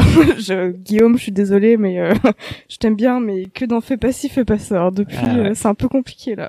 Non, puis ça t'a permis de revendre l'affiche après sur. Euh, Oui, c'était sur- Exactement. sur le bon Alors coin, j'ai fait sur un eBay, euh, une on bonne affaire un- avec C'est le 5 plus-value, euros là. surtout que ça coûtait 0 euros. Exactement. Vous pouvez faire que de la maille. Non mais il est dans mes toilettes chez moi, donc euh, super. Je le Bah vois voilà. tout le temps. Ben, je pense qu'il sera ravi de l'apprendre. Bah, je lui dirai la prochaine Ouais. fois qu'il viendra. Euh, j'ai noté également ma famille t'adore déjà. Alors me demandez pas, hein, moi tout ça, ça se mélange pour moi. C'est du gloobly boulga euh, de film français. Il y a Venise n'est pas en Italie. Alors on a Ah, accueilli Venise. le réalisateur, Oui. Yvan Calberjac, Ah. cap belge. C'est le truc avec Boulevard, ça? Oui, Ah ouais. adapté de son bou- propre bouquin. Le mec très sympa. Ouais. Ouais, très Ah sympa. ouais, bah il manquerait plus qu'il morde. Non mais non mais vraiment voilà donc euh, c'est le truc avec Boulevard qui est sorti il y a pas longtemps euh, et puis bah famille décomposée j'ai fait un petit clin d'œil pour Hôtel Transylvanie 3 quoi voilà qui se passe Ah oui. sur un bateau ou le 2 peut-être Ouais, c'est le 3, ouais. Ou C'est le 3 là, ils sont en croisière là. Ils sont en croisière, Ça part en sucette. ouais, Oui. dans le registre des vacances qui Ah bah, tournent ça. mal en gros les very bad trips à la française alors je vais vous faire une blague euh, écrite puisque bah visuellement c'est compliqué euh, voilà j'ai écrit very bad trip évidemment T R I 2 P E S E S Ah oui. ça. voilà il y a Babysitting 2 ce sont des français hein Ah oui, oui. Oui, et euh, Pattaya. Mais je me disais, il manquait Ouais. un peu de Philippe Lachaud aussi euh, dans le Ah bah, top. bah euh, oui, bah, hein. Ouais, J'aurais pu hein, faire un Philippe Lachaud Cinematic Universe, mais bon. Écoute, Ça faisait trop de lettres. Babysitting 2.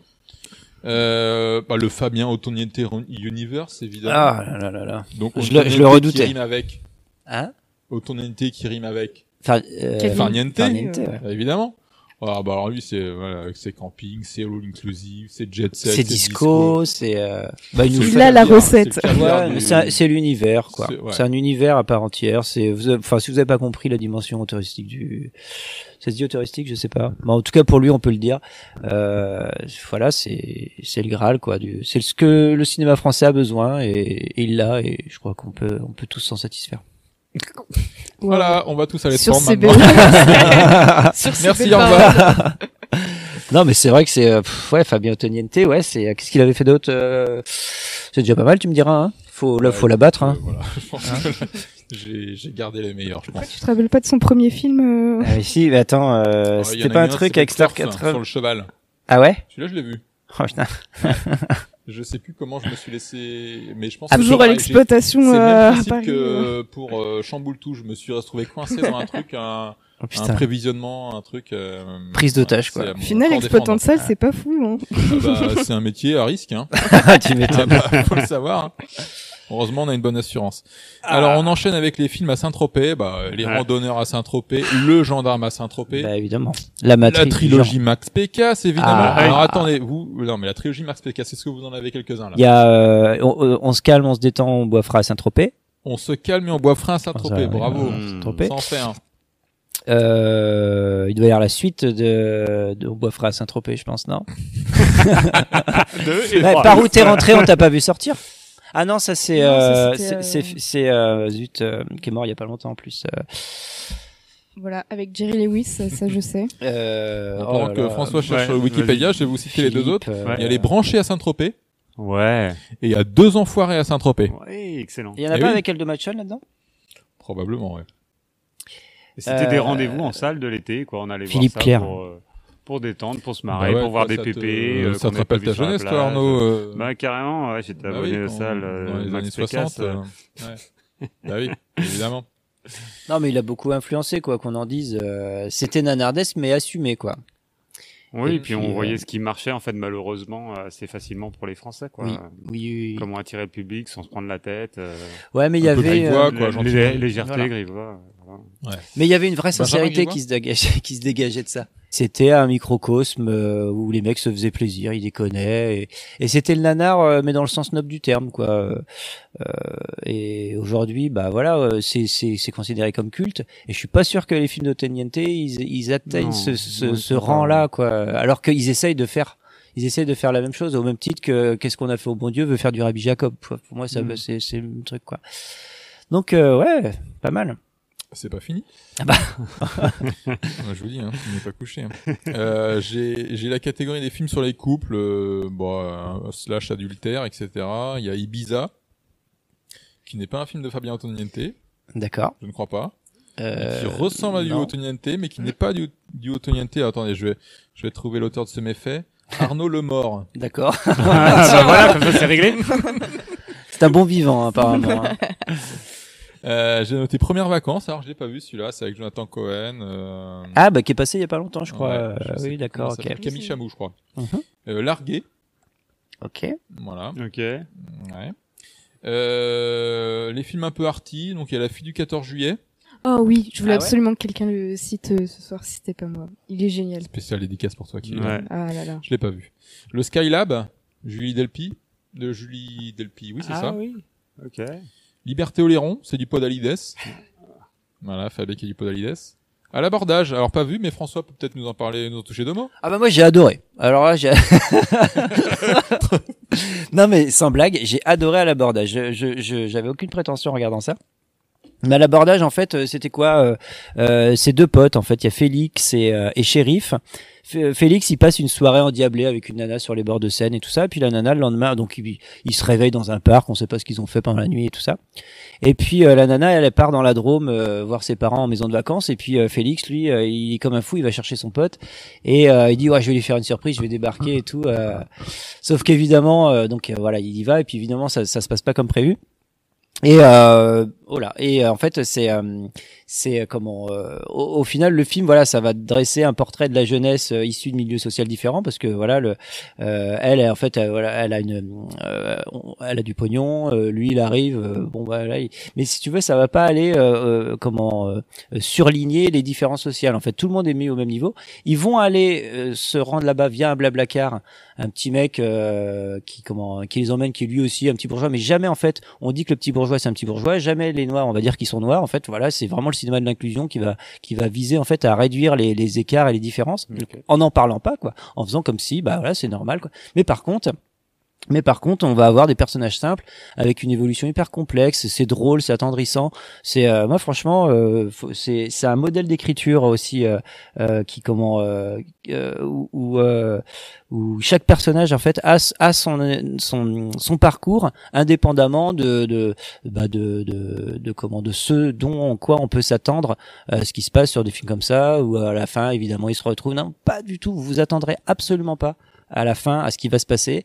Et il y a des situations qui franchement moi j'ai ri euh, j'ai ri mais toutes les 10 minutes mais euh, de franche rigolade quoi. Et euh, c'est c'est drôle c'est c'est c'est hyper euh, euh, comment euh, Émouvant. émouvant merci. Et euh, donc ouais si vous avez l'occasion de le voir alors ça va être plus compliqué parce que bah il est plus Arte sur Arte. Je Il sais pas s'il y a en encore. machin, là, en- il sort le 21 juillet dans les salles. Ah oui. Ah, il ok. sort et c'est euh, ouais et donc c'est un film de Guillaume Braque euh, qui avait fait euh, l'île au trésor si je dis pas de conneries. J'ai pas vu les autres Guillaume Braque donc je saurais pas dire.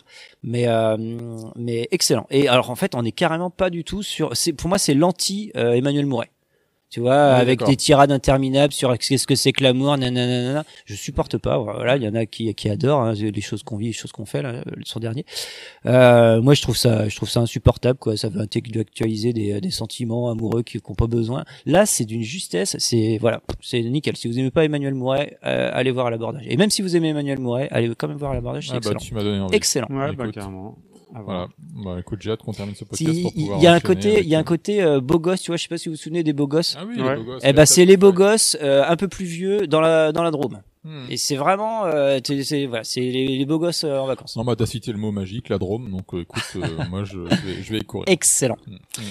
Euh, bah oui, du coup, ça c'était mon, mon petit coup de cœur. Bah tiens, Ouais, je te bon, remercie de m'avoir tendu la perche. Je vous rassure, il ne me reste plus que deux doubles pages.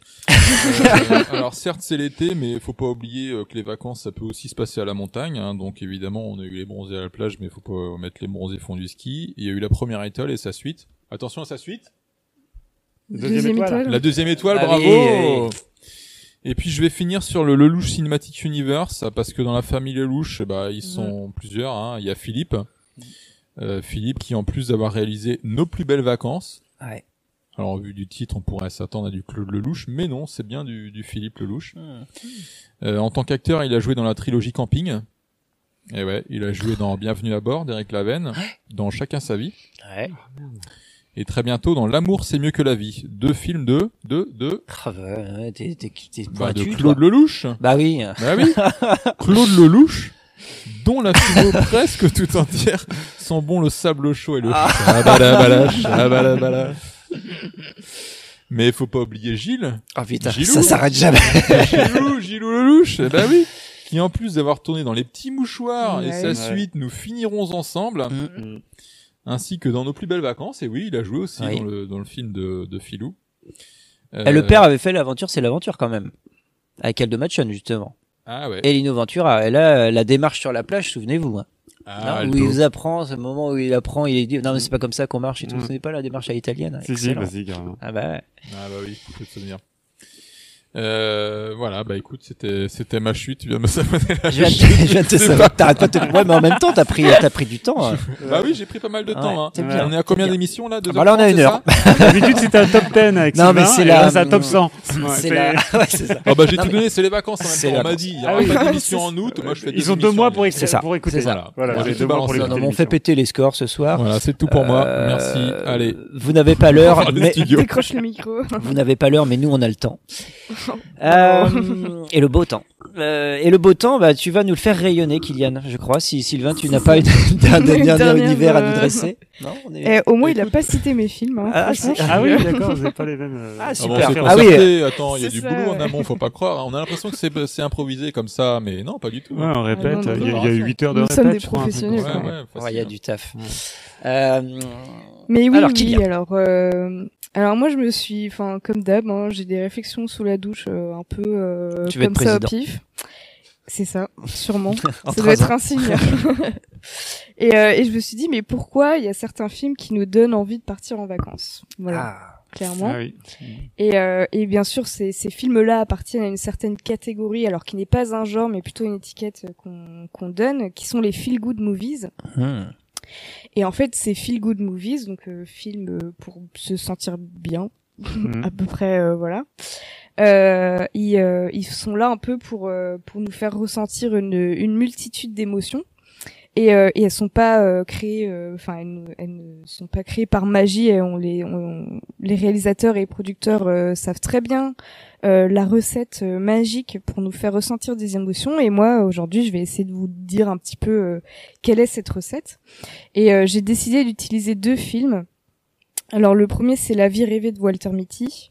Euh, où justement euh, c'est euh, alors il part pas vraiment le personnage principal ne part pas vraiment en vacances c'est euh, c'est euh, dans le cadre de son travail euh, dans un magazine Life magazine il doit retrouver une photo manquante d'un célèbre photographe pour faire la couverture du dernier numéro.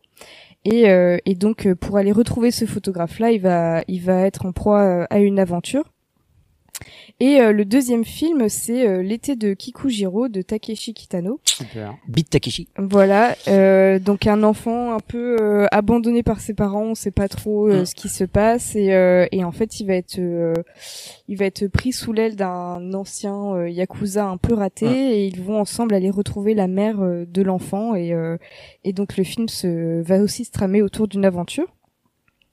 Et à partir donc de ces deux films là qui sont quand même assez euh, différents sur certains points, déjà on est sur euh, euh, sur l'Amérique d'un côté et sur le Japon de l'autre.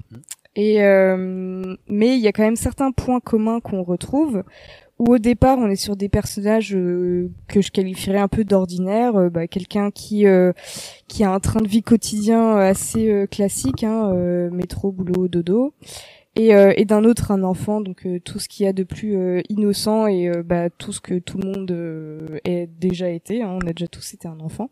Moi, je viens tout juste de finir de le d'y partir de cette époque-là. Ah, Euh, on va dire ça.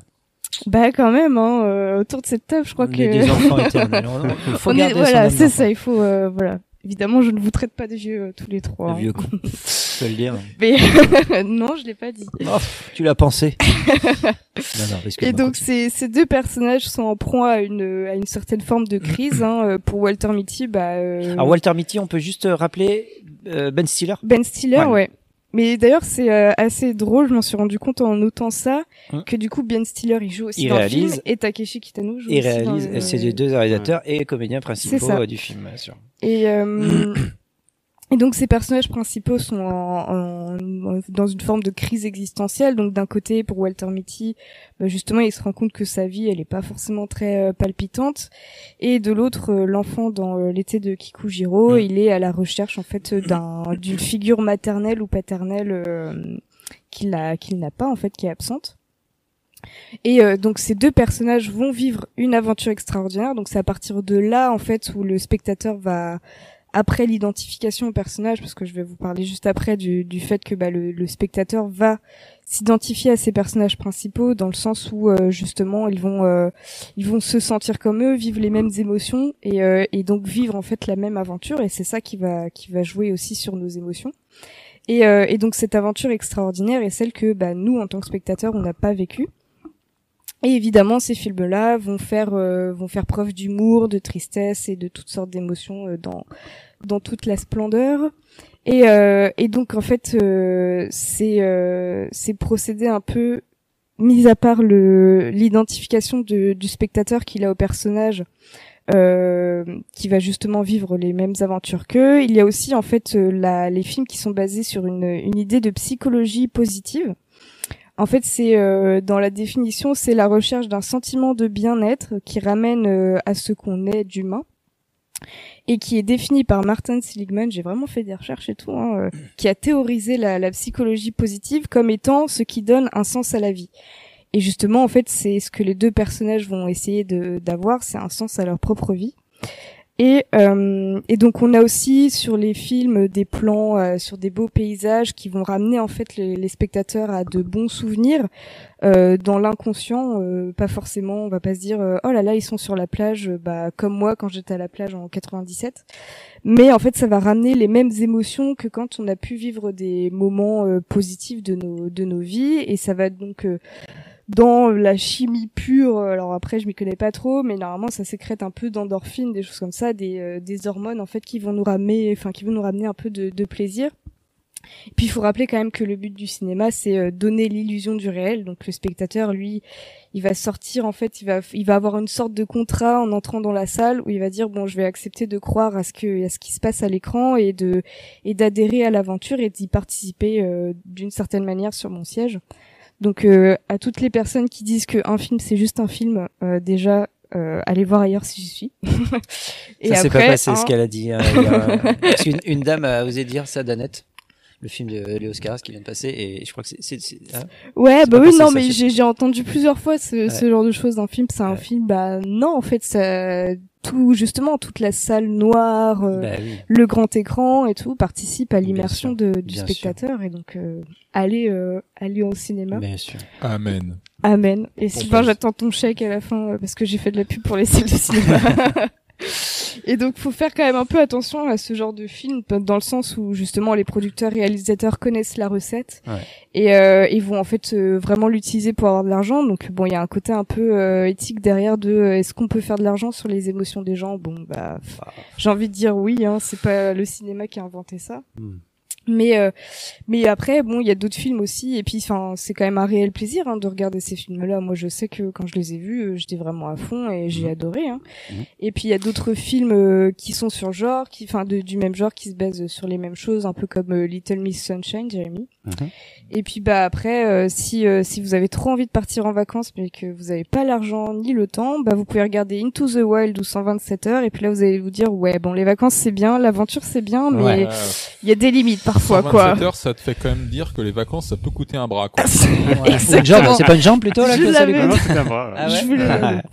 Une belle pub des 4 127 heures. Euh, en passant. ah bah ça non c'est sûr Parler d'esthétique publicitaire, ouais, c'est- 127 heures, ça. euh, ouais. Ouais. Euh, Et puis bah voilà, et puis les vacances un peu catastrophiques, je crois qu'on va en entendre parler un peu après euh, avec vous deux. euh, Ah oui. François. et- Ah, tu nous tends la, tu nous tends la perche. quelle heure de la transition. Eh, Merci. Non mais là, hein.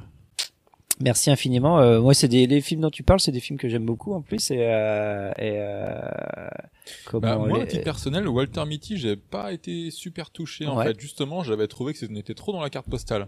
Ah oui, Et ça, euh, c'est le- genre la scène où on le Je voit. trouve c'est euh, fun, quoi. Ouais, mais voilà, fun. je trouvais ça lisse, moi, où on le voit Mm. descendre en skate là. Ouais, ouais, Ah oui, c'est ça, c'est vrai que c'est des moments un euh, peu. euh, Je trouvais que c'était Mais justement, c'est- c'était trop appuyé. Bah, c'est ça. pas assez subtil. Little Miss Sunshine, je, j'ai- je, je me laisse embarquer. Mm. Mais Walter Mitty, euh, pas, euh, Kikujiro, je l'ai pas vu, du coup tu m'as donné envie de le voir, mais Ouais. euh, ouais. Non, oui, c'est sûr. Mais c'est ça un peu la limite. hein. euh, Tu, tu retrouves tout Kitano euh, dans. Tu retrouves euh, bah, son rapport à l'enfance dans tous ses Au films. y Yakuza ça. aussi. Au Yakuza, euh, il y a aussi toute cette euh, cette parade du déguisement aussi qu'on retrouve chez Kitano. Kitano, Mm. il adore les déguisements. Quoi, tu vois dans, quand, quand il anime des lives et tout au Japon, Ouais. tout le temps déguisé dans tous ça, ses puis il films. fait souvent le déguisements. pitre, enfin, il il a le pitre et tout ça. Il y a toute cette fin de film là où ils sont dans le champ où ils se déguisent en fait pendant une demi-heure ils se déguisent en fait Mm. les mecs et tu sais euh, tu, tu disais euh, le, le gamin il est à la recherche d'un père ou d'une mère mais est-ce que c'est pas Kitano qui Ah, lui mais est à la si. recherche Oui. de, de- de- la- du statut de père pour un peu en, Oui, aussi, en- en ouais. phase de rédemption Bah, parce qu'il a euh, fait sa vie, le c'est perso, de la euh, rédemption ouais. complètement ouais. Non, c'est ça. Euh, Bah, au ouais, final, c'est un peu ça aussi. Enfin, bon, je vais peut-être un peu euh, spoiler, désolé, mais euh, Bon, il a mais l'idée, 10 ans, enfin, de toute façon, c'est c'est un film où il y a une, une amitié qui se crée. Et ça, ça, ça se fait beaucoup aussi. Ouais, c'est ça. Et cette amitié, au final, on va voir un peu que justement, euh, chez l'enfant, bah, il va retrouver un père euh, dans, Mm. euh, enfin, chez Takeshi Kitano, De quoi. substitution, donc, euh, quoi. Ouais, c'est c'est ça. un peu ça. c'est ça. donc, euh, Et euh, bah écoute, euh, ça, c'est vrai que ça donne envie de s'y replonger. C'est des films qui sont pleins de soleil.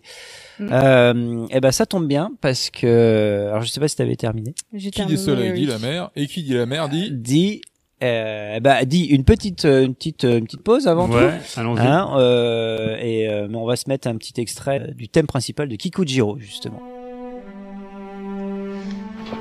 Et ça, d'où ça vient? Quoi? Ce truc-là, sur votre bras? Ah, ça Un tatouage, j'ai voulu le faire enlever. Je sais ce qu'il y avait. Je sais ce qui était marqué. Maman.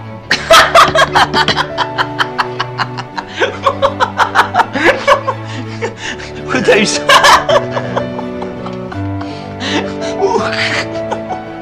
De toi à moi, c'est quand j'étais sur le cuirassé Indianapolis.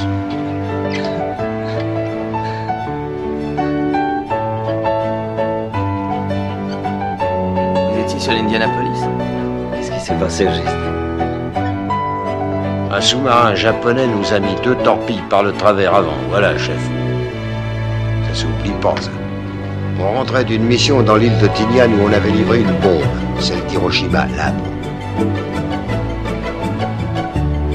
1100 marins à la barrière. Le navire coulait en 12 minutes. On est resté sans voir un seul requin pendant près d'une heure. Tout à coup, un 4 mètres, vous savez comment ça s'évalue quand on est dans l'eau? Parce qu'il sépare la membrane dorsale de la queue. Et nous, on n'en savait rien. Le coup de la bombe avait tellement été gardé secret qu'aucun signal de détresse était parti.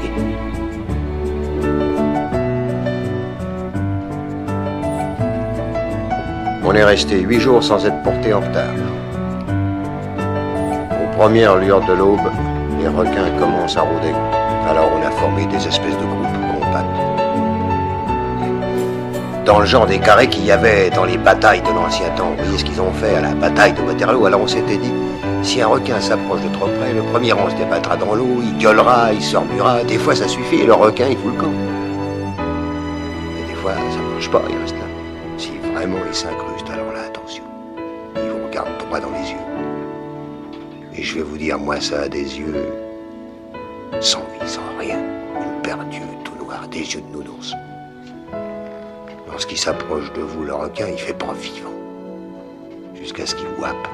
Là, ses petits yeux noirs, ils deviennent blancs, et alors... Ah, on entend ce cri terrible qui vous perce le tympan. Et l'océan est tout rouge. Et malgré qu'on se débatte, qu'on gueule et qu'on hurle, ça grouille de partout. Et ça vous met en pièces. À l'aube de ce premier jour, cent hommes étaient morts. Il y avait combien de requins? Peut-être un millier d'hommes, je sais pas, mais il en partait six à l'heure en moyenne. Le matin du jeudi, je me retrouve tout près d'un vieux copain, il s'appelait Robinson, un type de Cleveland. Dans le civil, un sportif, maître d'équipage. Cru qu'il faisait. Alors je me suis dit, il faut que je le réveille. Il faisait des bonds dans l'eau comme un jouet de celluloïd. Debout. Et complètement cisaillé à partir de la taille. Le cinquième jour à midi, M. Hooper, un Lockheed Ventura, nous a vus. Il a fait un rasé et nous a vus. C'était un jeune pilote, le gars.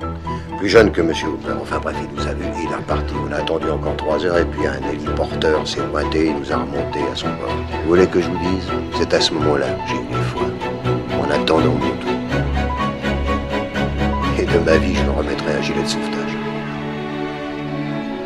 Et c'est ainsi que sur 1100 hommes naufragés, 316 survivants furent repêchés. Les requins avaient eu les autres en ce jeudi 29 juin 1945. Enfin, on avait livré la bombe. Vous avez entendu la voix de, de Robert Shaw. Alors c'est pas vraiment Robert Shaw parce que c'est sa traduction en français. Euh, Robert Shaw, vous vous souvenez, c'est euh, c'est Quint dans Les Dents de la Mer. Et c'était, euh, il jouait dans euh, Robert Shaw. On l'avait vu dans euh, L'Arnaque et une musique donc de Joe Hisaishi de, de l'été de Kikujiro. Ouais. Voilà. Et pourquoi? Eh ben parce que moi en fait je vais enchaîner avec euh, avec une une thématique euh, chère aux vacances, en tout cas qui a qui dont les gens en fait ont ça à l'esprit quoi qu'il arrive dès qu'ils vont se baigner. Et vous saurez de quoi je vais parler puisque euh, le requin fait partie eh bien de ces euh, de ces angoisses qu'on est les films de rouquins. Sortez de l'eau un rouquin. Euh, ouais, de, de comment les, les, les films de requins évidemment. euh, on va parler un petit peu des dents de la mer, mais avant j'aurais des petites questions à vous poser. Est-ce que vous savez ce que c'est que la bathophobie Alors bathophobie, me faites pas la, de blague, c'est B A T H O. La bathophobie. Bah, du coup, comme, euh, comme un, se baigner, quoi, la peur de se baigner. Ouais, la Du bain, quoi. euh, Ouais, la, la bathophobie, c'est euh, la peur des profondeurs en fait. Des Ah oui, c'est profondeurs. ça. C'est pas la thalassophobie? Non, la thalassophobie, c'était ma deuxième question. C'est quoi la thalassophobie?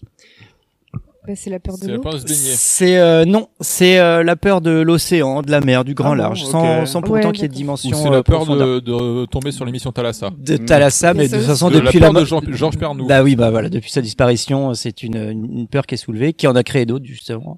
L'absence, comment ça s'appelle la, la peur de l'absence de Jean-Pierre Pernou Bah on va savoir. Euh, et alors, et alors la toxicophobie. Elle m'a surpris celle-là. Ouais. Euh, La Bah peur ouais, de se faire piquer par une bête euh, Alors, sous-marine. Ouais, pas mal. Ouais, On est pas mal. C'est ouais la peur des poissons, des bêtes euh, qui vivent sous l'eau. Ah ouais, qui sont. ok. Et, euh, et en fait tout ça c'est des peurs qui sont euh, qui sont liées en fait à la peur de se retrouver euh, attiré par les profondeurs, par un monde inconnu, par un monstre marin, euh, la peur de la noyade. Tout ça c'est des peurs qui sont très concrètes. hein. Le Mais silence. Mais euh, les dents de la mer, depuis les dents de la mer, euh, il y a, y a les, en fait les, les psys en fait disent que en fait ils ont une, une, une influence Une de, de, voilà de, de, de patients qui viennent les voir pour justement qui sont flippés des lacs, des piscines, euh, même parfois de leur baignoire. Et, euh, et ça en fait c'est très nouveau. En fait c'est nouveau, c'est depuis les dents de la mer. euh, ouais. Et, et la peur du requin, euh, euh, comment La peur du requin en caoutchouc, en fait, elle n'existe pas. Elle n'est pas, elle est pas cataloguée. Alors qu'en fait, clairement, ça vient du requin des dents de la mer, quoi. Ah oui. Et donc, euh, donc un petit tour, un, un tour d'horizon, en fait, euh, un peu avant, après les, les dents de la mer. Je- euh, je- ouais. En deux, ouais, en deux mots, la merde. Voilà. Ou euh, euh, la mer. Euh, qui qui aime la mer? Alors avant la mer. Hmm. Euh, le requin. Il y a le père. J'aime la mer. Moi, j'aime la mer. j'aime moins les requins, mais j'aime la mer. oui. mais j'aime bien mettre les pieds dans l'eau. Euh, Il y a comment donc avant. En fait, le requin avant, il avait pas forcément euh, mauvaise réputation. Oui. Euh, c'est euh, c'est Matt Hopper dans dans les Dents de la Mer hein, que je vais citer beaucoup de fois dans dans, dans la chronique. En fait, c'est euh, les requins. En fait, eux, ils sont arrivés suite. euh, Enfin, il le dit hein, dans dans c'est l'océanologue des Dents de la Mer, hein, euh, le personnage incarné par Richard Dreyfus, qui dit qu'en fait, bah, les requins, ils se sont pointés sur littoral. Pourquoi? Parce que euh, comment euh, la, poussée massive des stations de balnéaires sur littoral ont fait que euh, les plages sont devenues en fait un buffet pour pour les requins, quoi. À volonté. Et donc le, le, le requin, lui, euh, contrairement à l'homme, hein, euh, il chasse que pour bouffer. C'est-à-dire, tu peux te retrouver devant un requin s'il s'est fait un casse-dalle juste avant. A priori, t'es pas embêté. Il y a que l'homme finalement qui chasse pour le plaisir, quoi. Même le requin ne le fait pas. Donc ça, c'était avant. Et donc avant, il y a eu, euh, si tu veux, il n'était pas non plus absent des, euh, des écrans. Il était représenté. La différence, c'est que il était souvent que figurant. Il avait jamais la, la- le rôle principal comme dans Les Dents de la Mer. Et on le voyait en bande, en bande dans des films exotiques, dans des films de pirates, euh, des films d'espions, tu vois. Dans euh, James Bond. Dans James Bond, voilà, c'est ça. Euh, des requins munis de lasers. Ou le requin euh, avec le ses gang dents- de requins. Ses Voilà. dents en argent. Voilà, c'est ça, Jaws. Bah, c'était, ouais, il s'appelait Jaws justement. Et euh, c'est les Dents de la Mer en fait qui a individualisé le requin, qui en a fait un personnage à part entière, et euh, qui lui aura même euh, confié une aura presque surnaturelle, quoi. Et euh, donc on l'avait vu où avant? On l'avait vu euh, alors dès 1934. Je sais pas si vous vous souvenez des petits dessins animés, les Silly Symphony euh, de, de Si, je Disney. m'en souviens bien, j'avais 5 ans à cette époque. Eh ben voilà. Et donc t'as pas dû passer à côté de Histoire de pingouin où euh, en fait euh, c'était des requins? Ouais, évidemment, mais d'ailleurs on va se le repasser en intégralité là. Euh, bon, c'était des petits dessins animés de 5 5 10 minutes quoi où là tu avais des euh, comment requins contre manchots quoi. T'avais aussi Donald euh, les scouts marins où, euh, où il affrontait des requins à Criri, Fifi et Loulou à bord de leur barque. Donc voilà, t'avais une représentation enfantine en fait du requin. Euh, et t'as eu le monde du silence justement, t'en- tu soulevais le truc. Euh, le monde du silence de Louis Malle en 56, euh, qui est, je sais pas si vous l'avez vu récemment, mais euh, qui avait comme eu la Palme d'Or en 56, hein, donc avec euh, avec Cousteau. Euh, qu'est-ce qui, ça, ça me rappelle une blague. Qu'est-ce qui euh... L'air de la blague. Non mais on la connaît tous. Qu'est-ce qui est des bonnes blagues. Bah oui, qu'est-ce qui est, qu'est-ce qui est, euh, qui est- qu'est-ce qui est tout fripé, qui a le beau rouge et qui sent la moule? Alors, Tu sais pas? Non. Vous savez pas, vous l'avez pas? Ah, c'est le bonnet du commandant Cousteau. Allez. Bon, ok, d'accord. Non, mais en fait, euh, dans le, le, le, le carnage dans le monde, c'est pas sympa de me laisser tout seul sur ce, sur ce truc-là. Mais elle était excellente. Les, Bah, on les... rigole de toi, mais on non, mais dans les, euh, dans le monde du silence, euh, film qui a été reconnu quand même euh, unanimement avec la Palme d'Or et tout, les mecs, ils pêchent à la dynamite. Euh, Ouais, donc bah je vous fais un inventaire rapide. hein. ils défoncent les barrières de corail, ils marchent sur des tortues, ils font du rodéo dessus, ils butent des requins euh, à coups de pelle, à coups de harpon et tout ça, tout ça parce qu'il a buté un cachalot juste avant, donc il se marre, euh, du sang, bonne humeur. C'est c'est une boucherie. C'est un film qui est abominable à, à revoir aujourd'hui. Et euh, donc ça c'était avant les, les Dents de la Mer. Et après, euh, t'as eu pas mal de films d'animation. T'as eu La Petite Sirène où au bout d'un croise un requin aux grandes dents, tout ça. T'as eu euh, t'as eu Nemo, évidemment, euh, avec le requin qui s'appelle Bruce. Alors Bruce, pour la petite anecdote justement, c'est le nom qu'on donnait à la maquette. Enfin, Il y a eu des, des, des maquettes de requins dans les dents de la mer et le requin il s'appelait Bruce. Voilà, donc c'est pour ça que dans les dents, dans, dans Nemo le requin s'appelait Bruce. Et euh, et Gang de requins aussi en, en 2004 Ah oui. qui était bah voilà ça surfait sur la vague de Nemo des trucs comme ça donc on a refoutu des requins en 2004 et puis dans la fiction bah il y avait eu le film de Rainy Harlin Peur bleue Ouais. euh, avec Samuel Jackson et tout ça euh, des requins qui surgissaient dans une base nautique euh, tout ça voilà. et puis t'as eu euh, toute cette euh, toute cette vague de série Z euh, alors, Shark Attack Sharknado Mega Shark Sky Shark euh, voilà toutes les déclinaisons sharkesques possibles quoi The Meg euh, peur en, en, en eau trouble là, avec Jason Statham Ah oui, oui, oui.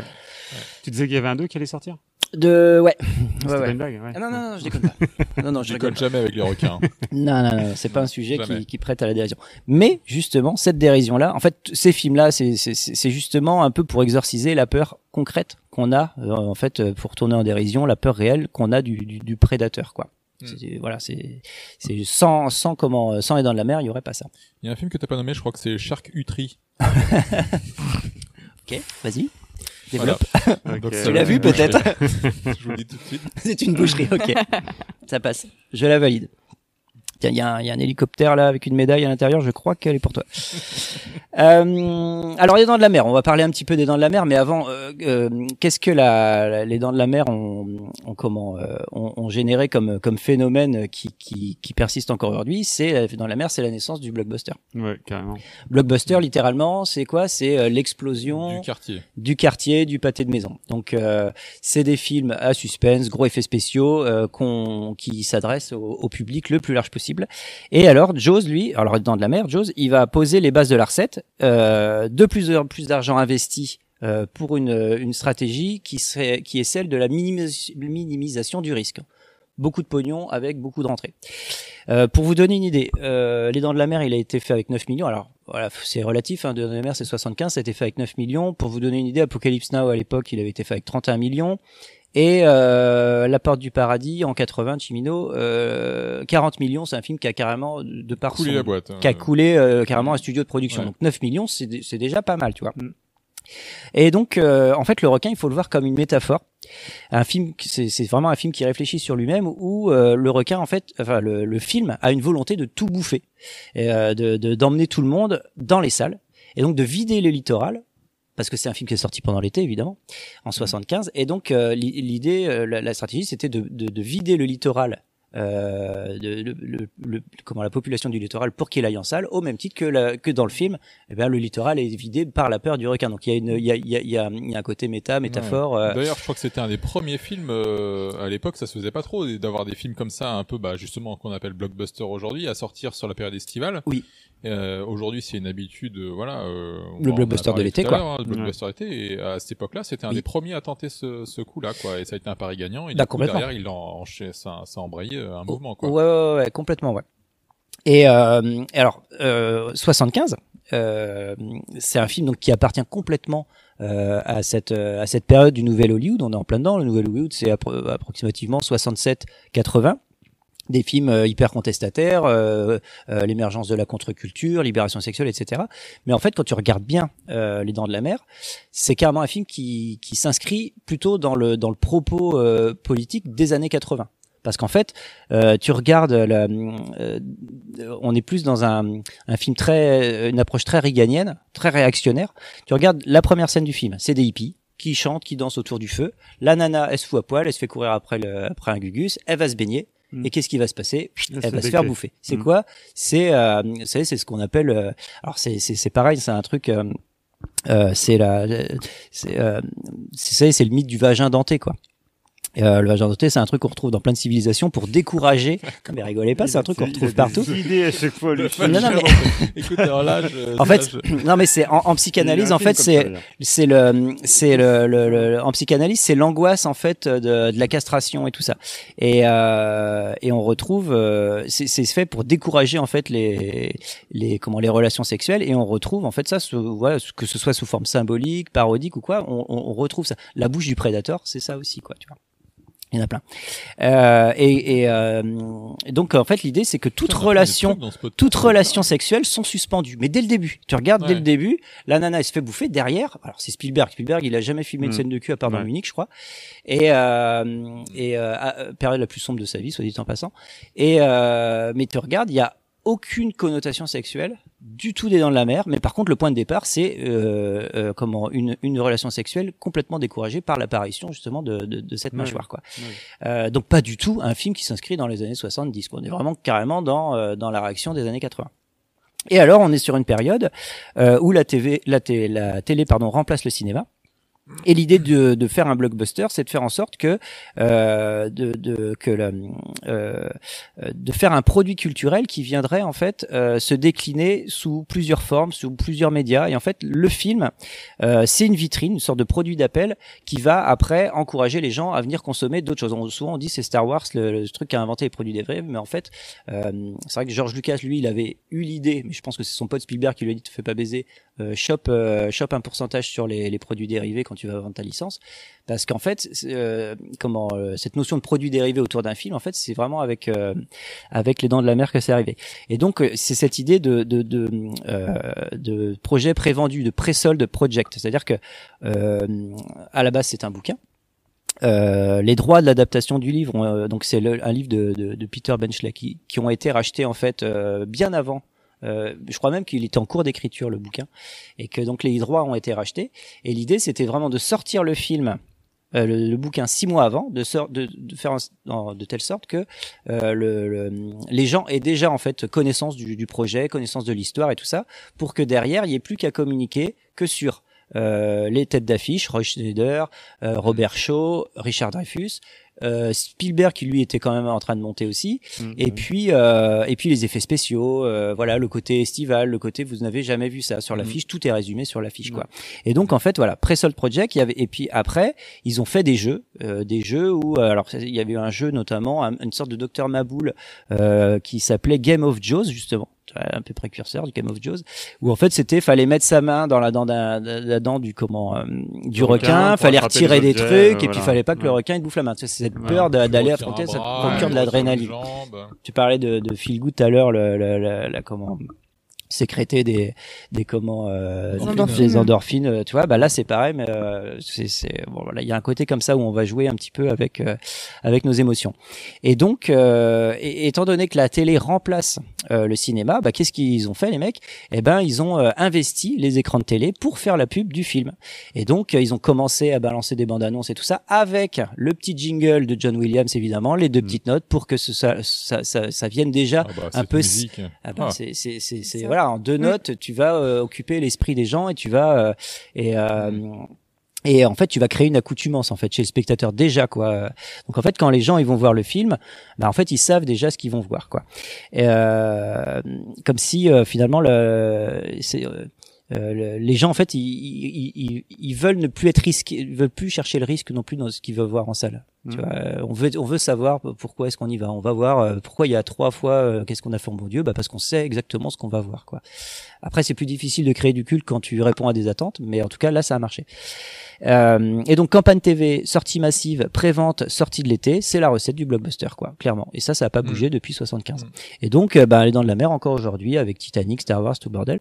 Eh ben, euh, c'est un des films les plus rentables de l'histoire du cinéma. Alors, eh, on va parler quand même de petites anecdotes sur le sur le film parce que tout a été écrit sur le film. Voilà, on va pas partir dans des analyses. Ouais. C'est des, ça, voilà, on sait, voilà. Mais euh, faut savoir quand même que c'est un film qui a formé Spielberg, euh, notamment sur les conditions de tournage et que euh, bon il a dépassé le budget il a dépassé le, le, le planning tout ça euh, c'est un film qu'il a formé derrière il a pu Spielberg n'aura plus jamais dépassé de, de budget plus, euh, Plus de retard, plus de ouais. retard il a toujours Est-ce que euh, le dépassement de budget est lié au, au, au tracas qu'il a eu sur Ouais, le, en fait, le euh, requin en fait en lui-même euh, Bah, s'il le avait lu deux fois, s'il, ouais, voilà, complètement. S'il avait lu deux fois le, le scénar, on, euh, et s'il avait fait le choix comme l'ont fait ses, ses successeurs après dans les Dents de la Mer 2, 3, 4, il aurait pas déjà, euh, il serait pas déjà parti à se dire, tiens, je vais tourner euh, en pleine mer et tout ça. Il aurait fait ça dans une piscine, dans un lac et tout ça, machin. Ouais. Parce qu'en fait, il avait pas, il avait pas en tête les- le bordel que ça allait, La- que ouais, ça la allait être. Et euh. Alors, ce qui est intéressant avec euh, Jaws, c'est que c'est aussi un film miroir avec Duel. Duel, vous savez, c'est un des premiers Oui, téléfilms oui. qui l'ont fait, qui l'ont fait euh, se connaître. Déjà, bah, par rapport à, à- à- à- c'est un titre monosyllabique, Jaws, Duel, voilà. Et puis les deux commencent euh, avec le point de vue du prédateur, c'est-à-dire que le début de Duel, t'as- en fait, t'as le point de vue du captar, enfin du, camion, du ouais. mec qui conduit Ouais, le camion qu'on voit jamais, du vue quoi. du prédateur sur un sur un, un, un travelling avant, tu vois, sur un Ouais, ouais. travelling avant. Et donc il y a un clin d'œil aussi, même dans euh, dans Jaws, où au bout d'un moment, Matt Hopper, il sort une plaque d'immatriculation euh, de- du, requin, quoi. Voilà, il y a des petits clins d'œil comme ça. Donc, euh, en fait, voilà, on parlait du tournage en pleine mer. Alors, il y avait deux gros défis techniques sur euh, sur Jaws. Il y avait le tournage en pleine mer, comme tu disais, Sylvain, et il y avait euh, bah, la, la bestiole en caoutchouc, quoi. Alors euh, voilà, euh, anecdote, les difficultés, tout ça. Ce qu'on a eu, euh, le tournage en pleine mer. Alors je sais pas si vous vous souvenez de la scène où il y a le gamin qui se fait bouffer. Il a fallu en fait 5 heures d'attente à chaque fois pour que euh, le sang, parce qu'il y a eu plusieurs prises évidemment, mais Évacue du coup pour il y avait du sang, pour que le sang Ouais. se dissipe et pour re-shooter derrière. Donc là déjà tu vois les retards de, de, de planning, ils, ils arrivaient là. Euh, et puis le requin, comme on disait, bah, le, il, il supportait pas en fait l'eau salée. Et donc, euh, il y a eu trois versions de requins différentes. Et euh, le requin, il était toujours en, réparation. Ils n'arrivaient pas à en faire quoi que ce soit. Il était rouillé. c'est ça. C'était un requin de lac, quoi. Et, euh, et en fait, euh, le, le, le requin, rien que la conception, au-delà des difficultés techniques, rien que la conception du requin était déjà un défi technique. Et au début, Spielberg, il était allé voir Disney, qui déjà à l'époque était au top niveau euh, niveau effets spéciaux.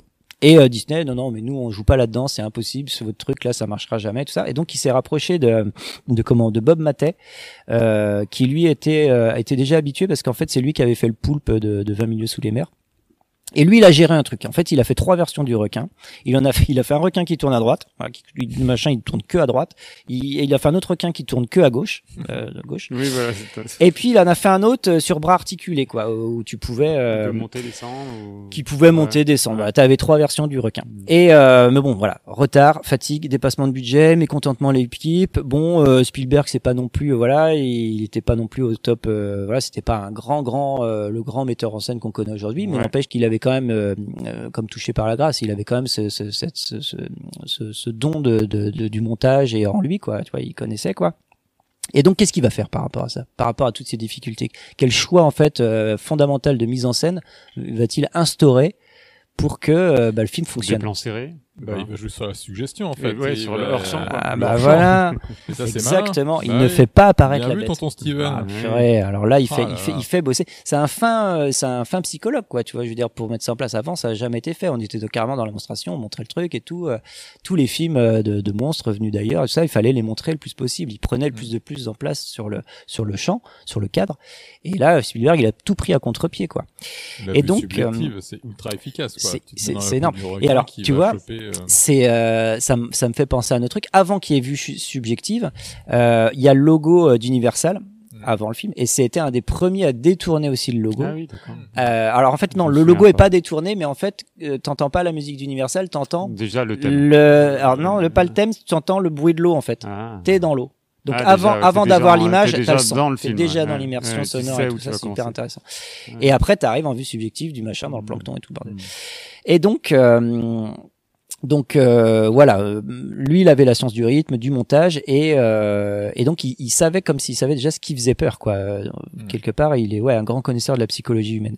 Et en fait, le film, il se déroule en deux parties vraiment très distinctes. T'as le, le, le hors-champ, comme tu disais, Sylvain, la suggestion, l'évocation. Alors, c'est voilà, c'était, t'avais juste l'aileron, quoi. On voyait juste l'aileron, Mm. ou alors, euh, ou juste la musique. En fait, rien que t'entends la musique, tu sais que le requin, il est là, quoi. Il y a- une confusion entre les deux qui est, qui est hallucinante. Il y a un pivot dans le film où au bout d'un moment, t'as Roy Schneider qui dit attention les gars, il va nous falloir un plus gros bateau. Tu sais, c'est, il balance des trucs à la mer et tout pour Ouais. appâter le, pour appâter le, le, le- le Mm. prédateur. Le. Donc nous, t'as le bestiau qui se pointe. Ok, d'accord. Il a vu la, il a vu la tronche du bousin. Il s'est dit les gars, il va nous falloir un plus gros bateau. Et ça, c'est vraiment un point de rupture dans le film où justement, eh ben, euh, on, on On va chasser, là. plus faire. Alors voilà, c'est cette Mm. partie de chasse à, chasse au requin, quoi où là en fait on va quand même mieux la voir. Donc il va partir, euh, on va mieux exposer le monstre et surtout sa puissance. Mais on le verra pas beaucoup plus en fait le monstre. On va- sa puissance, on va l'exposer euh, par rapport au baril. Tu sais, il lui fout des barils Ouais. et puis le machin, il, tra- il traîne trois barils et tout. Et donc là, on voit la puissance du, Ouais. euh, du requin. Mais c'est comme ça en fait qu'il montre la puissance du requin. Mm. Et alors, petite astuce. Euh, parce qu'en fait, il fallait quand même au bout d'un moment avoir des, des plans larges du, de la bête, quoi. C'était Ouais, pas possible final, sinon ouais, ouais. pour le final. Et alors, en fait, ce qu'ils ont fait, c'est qu'ils sont partis en Australie tourner des vraies images de requins, mais que de 6 mètres. Dans le film, ils font 8 mètres, les, les requins. Mm. Donc là, ils ont pris des, des, des, des requins de 6 mètres. Et, euh, et comment, euh, je sais pas si vous vous souvenez de la séquence où, en fait, t'as as Richard Dreyfus qui est dans la cage aux requins. Ouais. T'as le requin qui vient l'attaquer. Et euh, sauf que tu vois, Richard Dreyfus, il a sa taille. Le, un, un requin de 6 mètres, c'est pas, on n'est pas dans le gigantisme, quoi, tu vois. Donc ce qu'ils ont fait, c'est qu'ils ont fait, ils ont foutu un nain à la place de, de- à la place de Richard Dreyfus. Et donc à côté, bah du coup, le requin de 6 mètres, il paraît plus grand, quoi. Ah, excellent. bah oui, pas Ouais, con. ouais. Sauf que quand ils ont foutu le nain euh, avec euh, des vrais requins de 6 mètres, euh, c'est déjà pas mal. Le, le, le, le nain, il a flippé. Enfin, Ah, la personne je de petite taille. a flippé, moi. Putain, oh non, merde. Un nain aquatique. Un nain- passe, passe partout. un rouquin. euh, et puis, euh, bah oui, non, mais en fait, le problème, c'était ça. C'était que le, le, le- la personne ne voulait pas retourner en mer. Puis, bah, du coup, bah, Spielberg, il s'est dit, bah non, mais il va falloir que tu retournes, mec, parce que t'es censé te faire bouffer. Et le personnage de, de Richard Dreyfus devait se faire bouffer. Et en fait, Ah oui. il a survécu grâce à la peur du nain. Ah oui, C'est-à-dire qu'en fait, après, il y a un insert où, en fait, tu vois Richard Un Dreyfus. Tu peux pas être mort.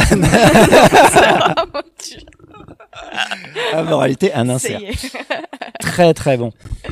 Et euh, et euh, et donc voilà en fait le fait de de de de, de, noter l'absence en fait du du requin ils auraient dû se dire bah c'est ça qui fait que ça fonctionne et Ouais. pourtant bah les suites qu'est-ce qu'elles ont fait?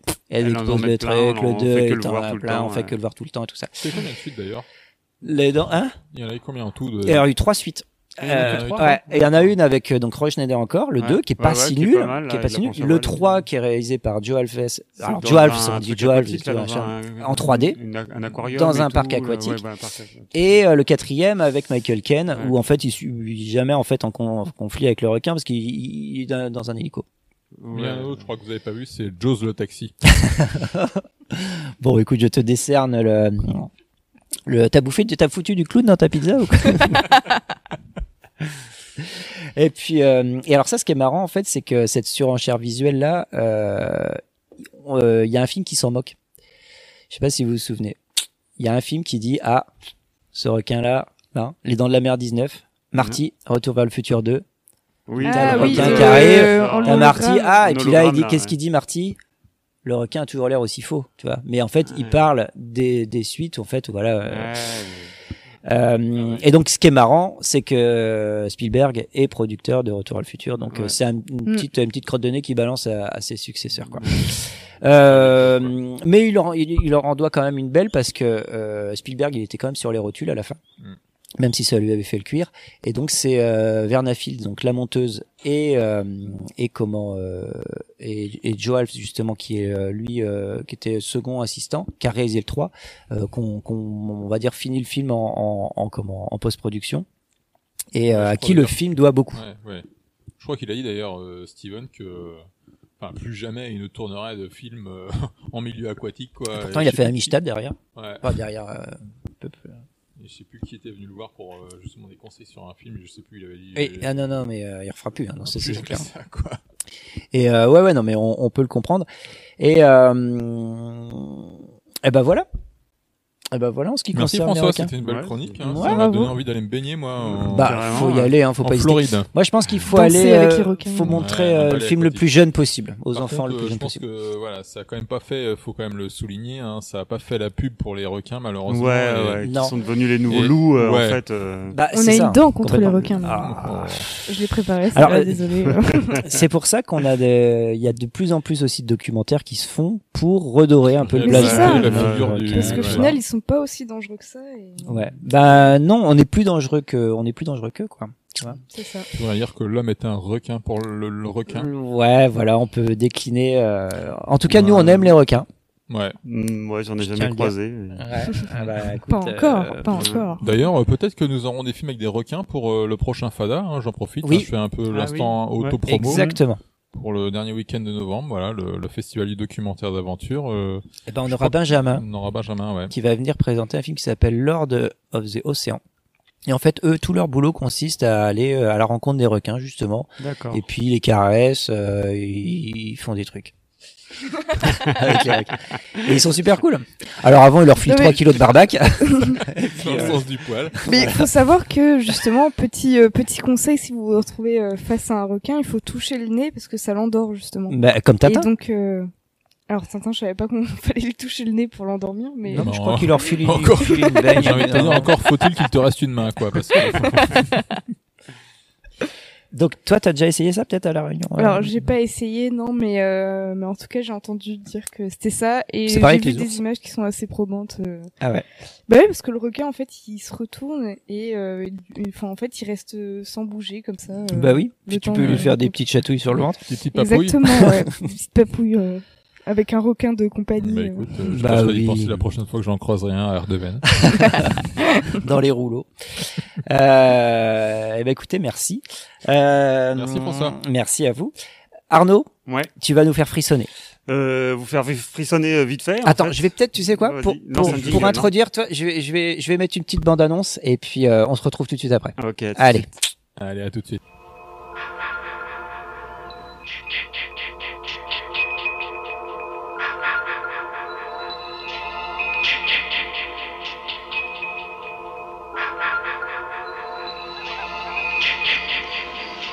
Hello? Who's that? Oh, hi. What are you doing out in this mess? One. Two.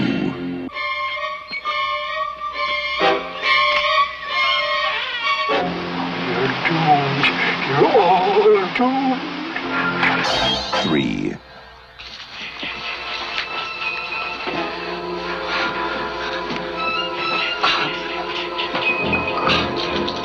Weren't doing anything. We were just messing up. Four.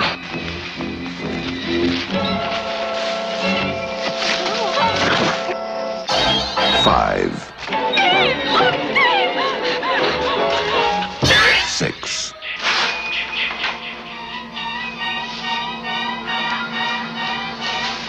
Must be my imagination.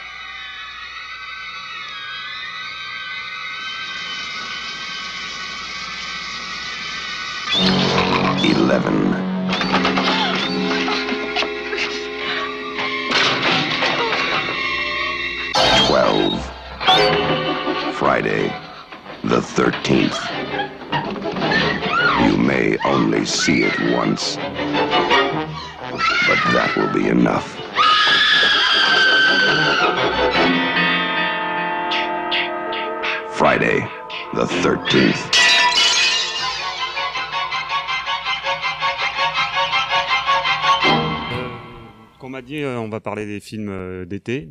Je me suis demandé, bon, moi, c'est quoi les films d'été? Donc, je me suis sou- souvenu de moi quand j'étais gamin et qu'est-ce que je préférais comme film l'été En Dans fait, c'était 60, surtout, euh, dire, quoi. ouais, voilà, Mm. un petit peu après, dans les années 80, en fait, c'était dans les colonies ou les camps d'ados. Ah, le temps des colonies. Ouais, voilà. C'était de se faire des- frissonner le soir en se racontant des, des films euh, d'horreur et souvent, bah, c'était des films qui se passaient justement dans des camps, d'a- dans des camps d'été, des, dans des, dans des colonies de vacances où, euh, où il y avait des serial killers qui débarquaient.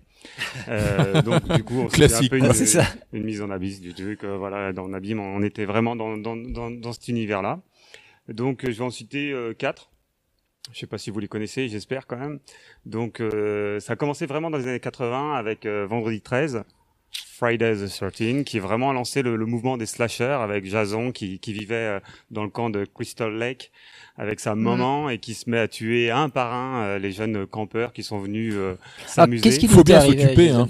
Ah bah, il un petit Il peu- s'était noyé, non Alors c'était un peu. il s'était fait martyriser Ouais, après il se fait noyer et tout, mais il revit parce qu'après ça devient un immortel. bah, et il sûr. est, bah du coup, c'est la- le cauchemar augmente encore plus parce qu'on peut jamais le tuer le mec. Bah comme euh, Mais, euh, comme euh, Michael Myers. Ouais, voilà, c'est ça, Mm. c'est comme pour Halloween. Mm. Euh, du coup, non, non, c'est surtout, c'était un peu la peur de l'inconnu, donc pour les citadins Ouais. qui débarquaient pour s'éclater à la campagne en camp d'été, qui arrivaient là-dedans, et puis euh, la peur de l'inconnu comme ils font maintenant dans les pour les films européens un petit peu ou les Ross par exemple, mais ces films Mm. d'horreur dans, Dans en Europe, c'est un peu la peur de l'inconnu. À l'époque, c'était la campagne. Ouais. On retrouve dans pas mal de films américains, soit on se perd en bagnole, soit on je sais pas quoi. Et, Ouais. voilà. et là, c'était on est dans un camp d'été et euh, il y a des espèces de gens des campagnes, des bouseux ou quoi.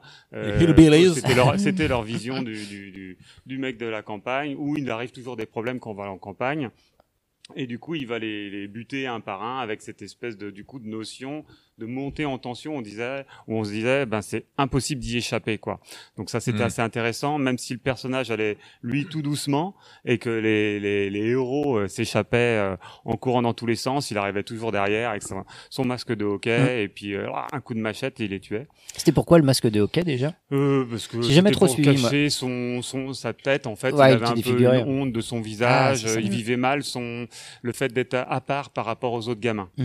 Après, on retrouve un truc que tu disais tout à l'heure, c'est aussi le côté moralisateur des années 80, Mm. où c'était justement les hippies ou les gens qui couchent, euh, enfin, Oui. ce qu'on retrouve dans tous ces films-là pratiquement, les, Ouais, les gens les plus fun, euh, hop, qui se font zigouiller en premier. La transgression, Et elle est direct punie, quoi. Voilà, et c'est souvent le petit rigolard ou le mec un peu à part, le petit marginal, qui Mm. va survivre à tout ça Mm. et pouvoir venger le reste de l'équipe, euh, enfin venger de courte durée, parce qu'après il y a un 2, un 3, un 4, en fait, il revient quand même, même si tu l'avais foutu sous l'eau avec des chaînes, euh, il revenait. Donc ça, c'était en 80, donc c'est vraiment... Ah, c'était l'ère Ronald Reagan, Vraiment le début du slasher, euh, le personnage culte qu'ils ont réussi à mettre en place.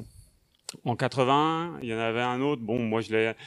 moyennement aimé, c'était Madman, où là c'était euh, ce que je, que je trouvais pas mal, c'est un nouveau un, serial killer, ça lan- lancé après les vidéos nasty, c'est-à-dire Mm. qu'il fallait faire des films d'horreur où il y avait des scènes dégueulasses, Oui. que je trouvais ça cool parce que à l'époque il y avait pas les images de synthèse et c'était que des trucages, on se demandait d'où ça sort, comment ils font pour couper un bras, ceci cela, rentrer dans le corps, euh, donc c'était assez le fait de- d'avoir ces inserts parce qu'il y avait un, un manque de moyens, ça rendait encore les, les séquences parce qu'on savait que c'était faux, mais c'était dégueulasse quoi. C'était quand même dégoûtant.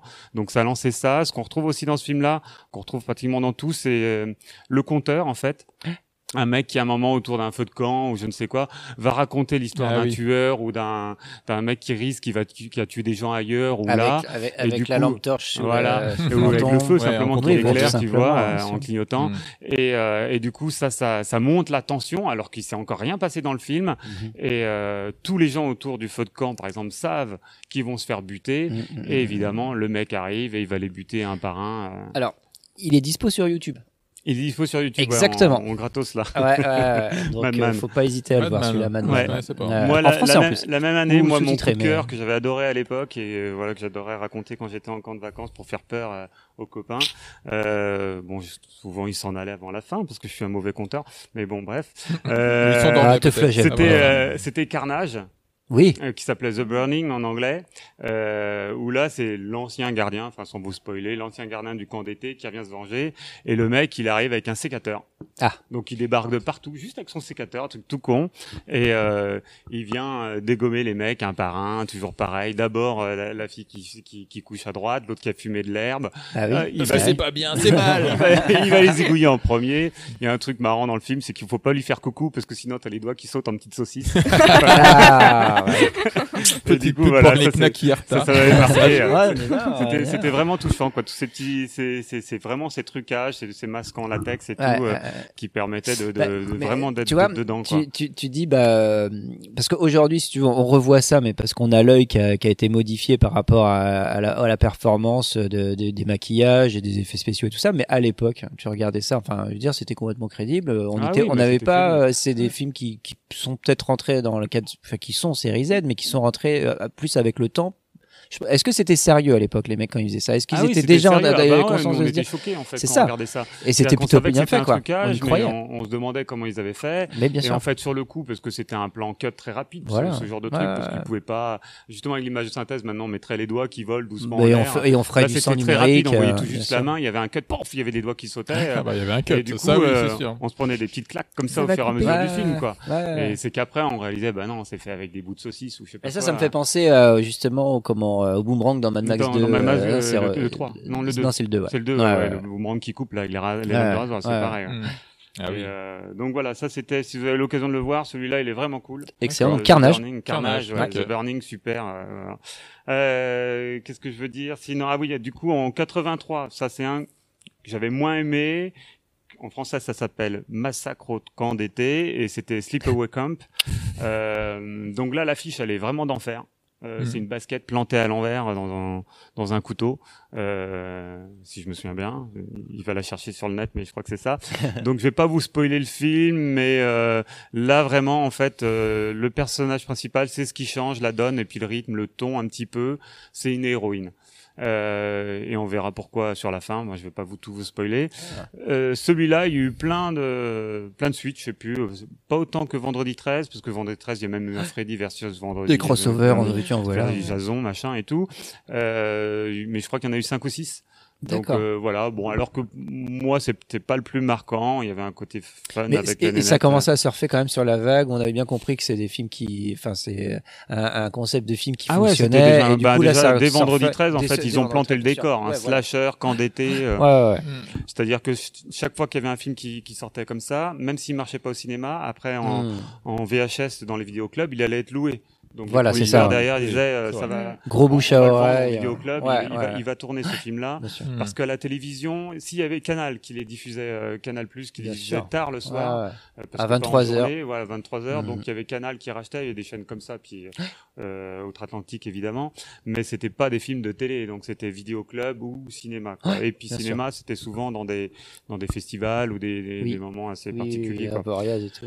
Donc voilà, en fait, tous, tous ces films-là ont assez, assez vieilli. C'était des séries B, euh, mais le fait d'être des séries B, c'était un manque de moyens qui, qui mettait plus de tension dans le film parce que justement les, les effets spéciaux étaient plus dé- plus dégueulasses euh, parce que la mise en scène du coup il fallait rallonger le, le, le thème euh, en, en filmant les mecs qui marchent pendant des heures et du coup ça rajoutait de la tension. Euh, quand il y avait des scènes d'action, c'était très vif. Donc en fait, il y avait des changements de rythme qui étaient dus en fait à la petite production qui qui, qui mettait une ambiance particulière Ah ouais. qu'on n'est pas capable de refaire aujourd'hui. Non.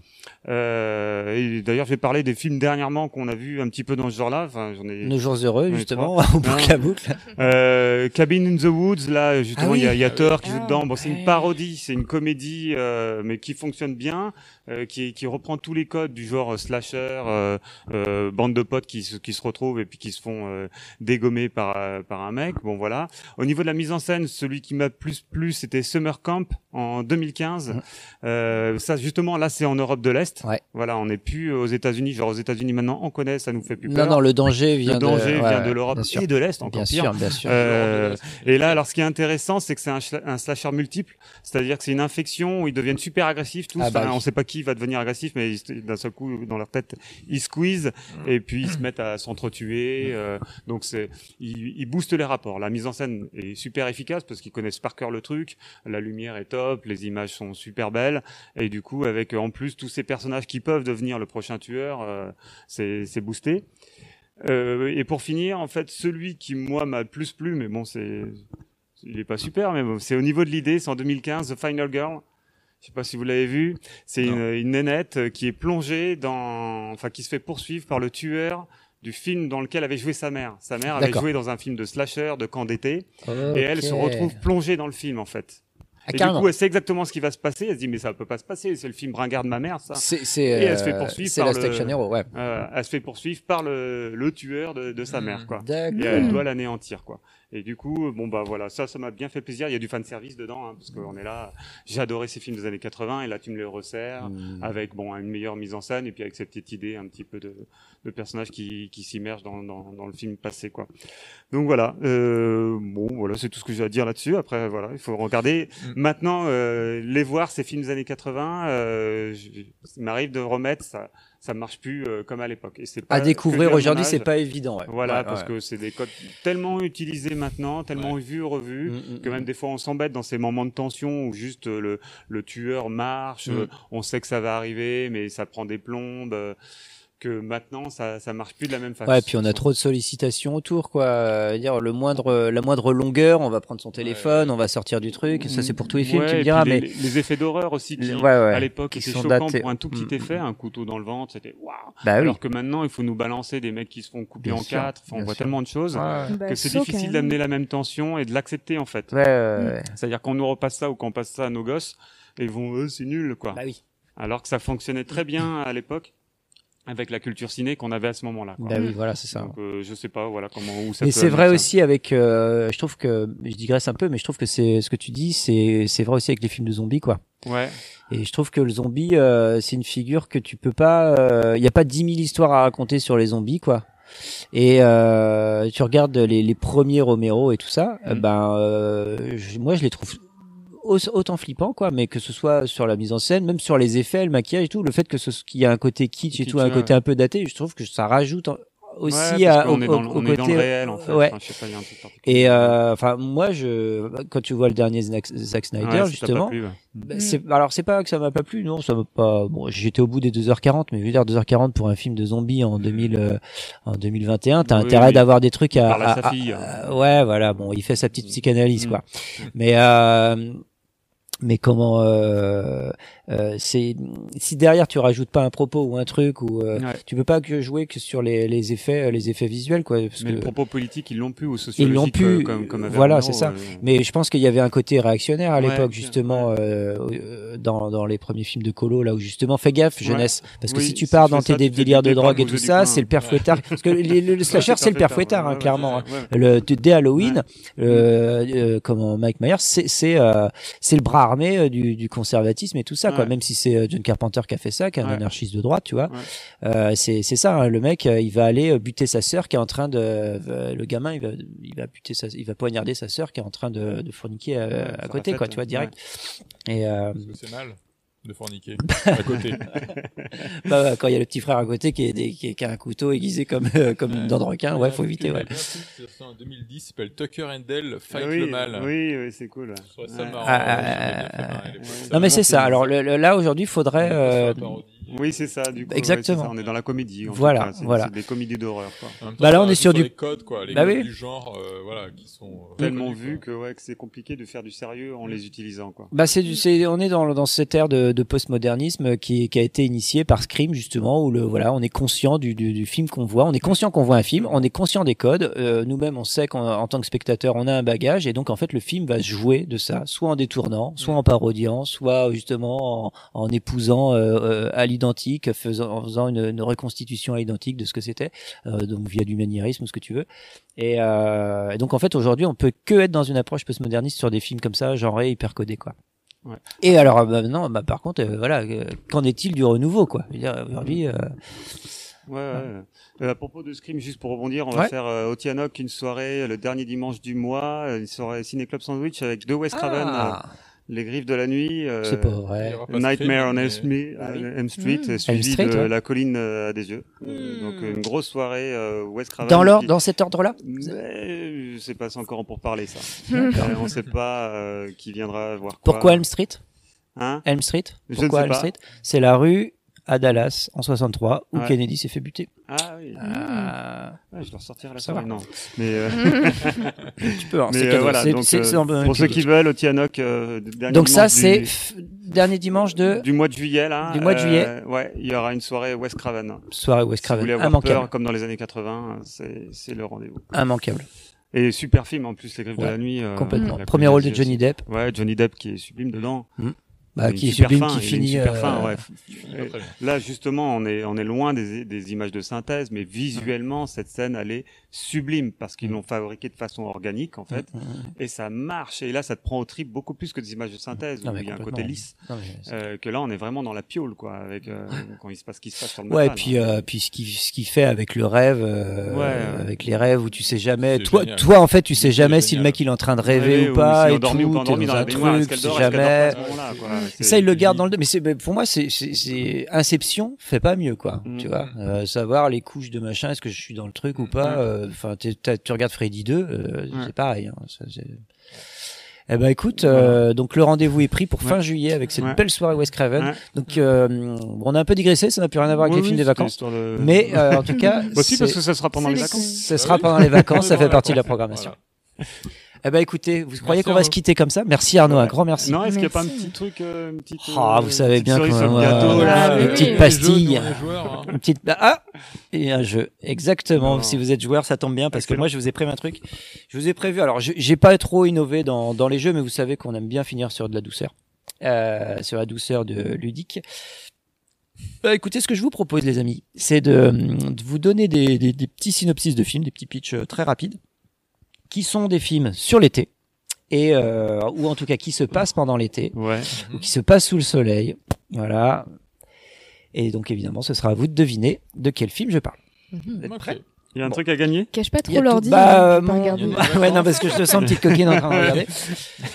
Euh, bah écoute, le la droit de revenir. À Pour, toi Arnaud, tu sais, pour toi Arnaud, tu que le travail est toujours à refaire d'une d'une émission sur l'autre. Donc si tu veux revenir, faut le mériter. Donc, euh, donc moi j'ai 1, 2, 3, 4, Ah, 5 attention. films. Il te, il te faut trois bonnes réponses. si Non, sans déconner, non, c'est abusé. Non, Ouais. évidemment, on joue pour le plaisir. Évidemment, Euh, on n'est pas compétition. Pour le plaisir. Optique 2000. Je commence. Sur l'île d'Orno.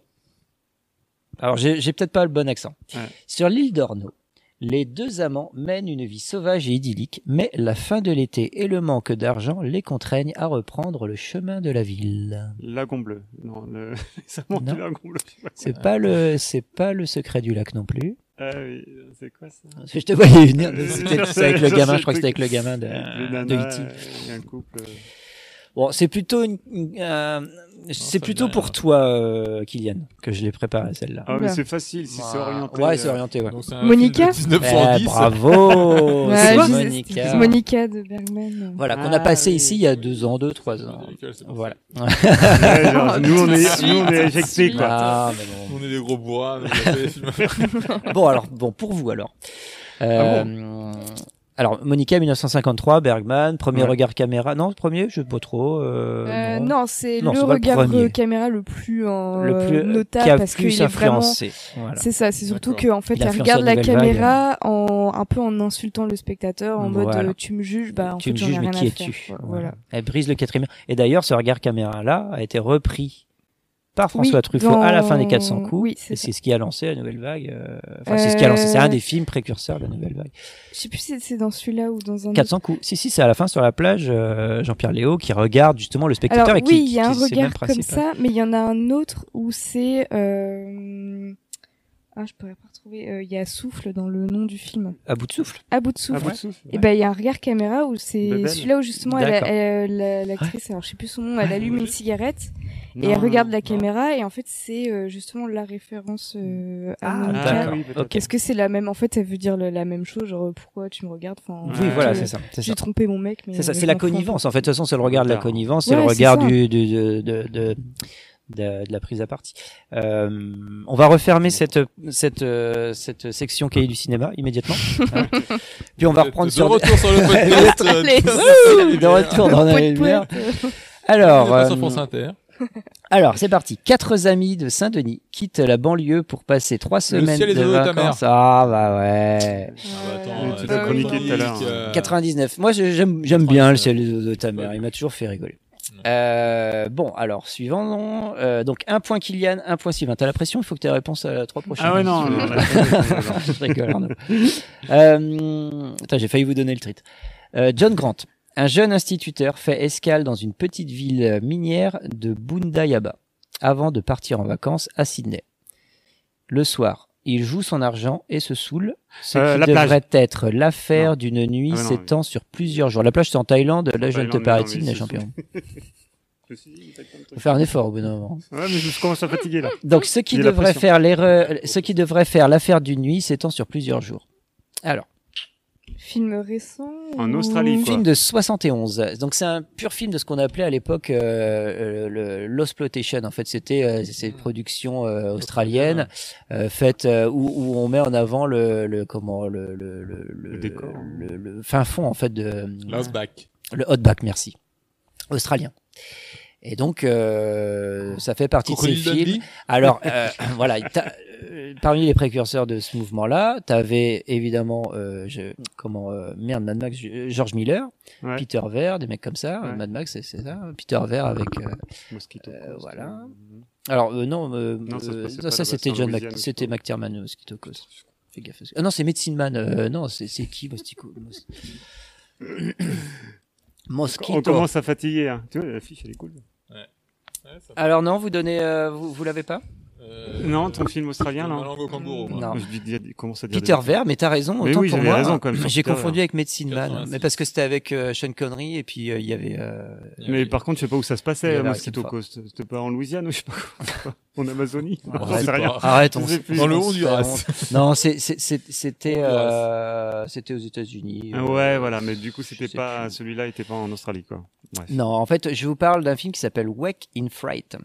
Réalisé par Todd Kotcheff, le mec qui avait fait Ah, mais oui. Rambo 1. Coach chef, c'est Ah Rambo, ouais. Voilà. Et en fait, euh, Wake toi, in tu l'as vu, ce film Ouais. Ah, et oui. que je vous Ou conseille pour à nous clouer le fond, bec mm, les deux. Ouais. Non, Parce que j'aime Fright, bien, il nous fait des, euh, il nous fait des tests, des quiz, mais sachant qu'on n'a pas les ce- réponses, oui, tu vois. Oui, affiche Et du le coup, euh, bah soleil, tiens, euh, je vais un reposer beau des trucs qui vont pas C'est un film génial où il passe Ouais. une heure et demie à boire des binous. C'est avec, euh, c'est avec euh, comment euh, euh, Donald, Donald Pleasance, Pleasance. Qui est un- qui fait le rôle d'un médecin euh, qui, qui qui picole. De toute façon, tout le monde picole pendant tout le film. Ah C'est ouais, Gary Bond, non? Et au bout d'un moment, il y a une scène. Euh, il y a une scène dans, dans comment euh, dans la campagne où les mecs ils se livrent à une vraie chasse aux kangourous où ils butent des vrais kangourous, ils écrasent les kangourous avec les bagnoles et Ah, c'est dégueulasse. C'est Eh oui. hallucinant quoi. Eh oui. C'est un truc, c'est un film de malade. Et le mec en fait il a un stit, il se retrouve là, il boit une binouse ou deux et en fait il décroche pas, il part en vadrouille avec les gugus et tout. Et puis euh, puis faut le voir, c'est un film qui est absolument incroyable. Hmm. Wake in Fright 1971, Ted Kotcheff.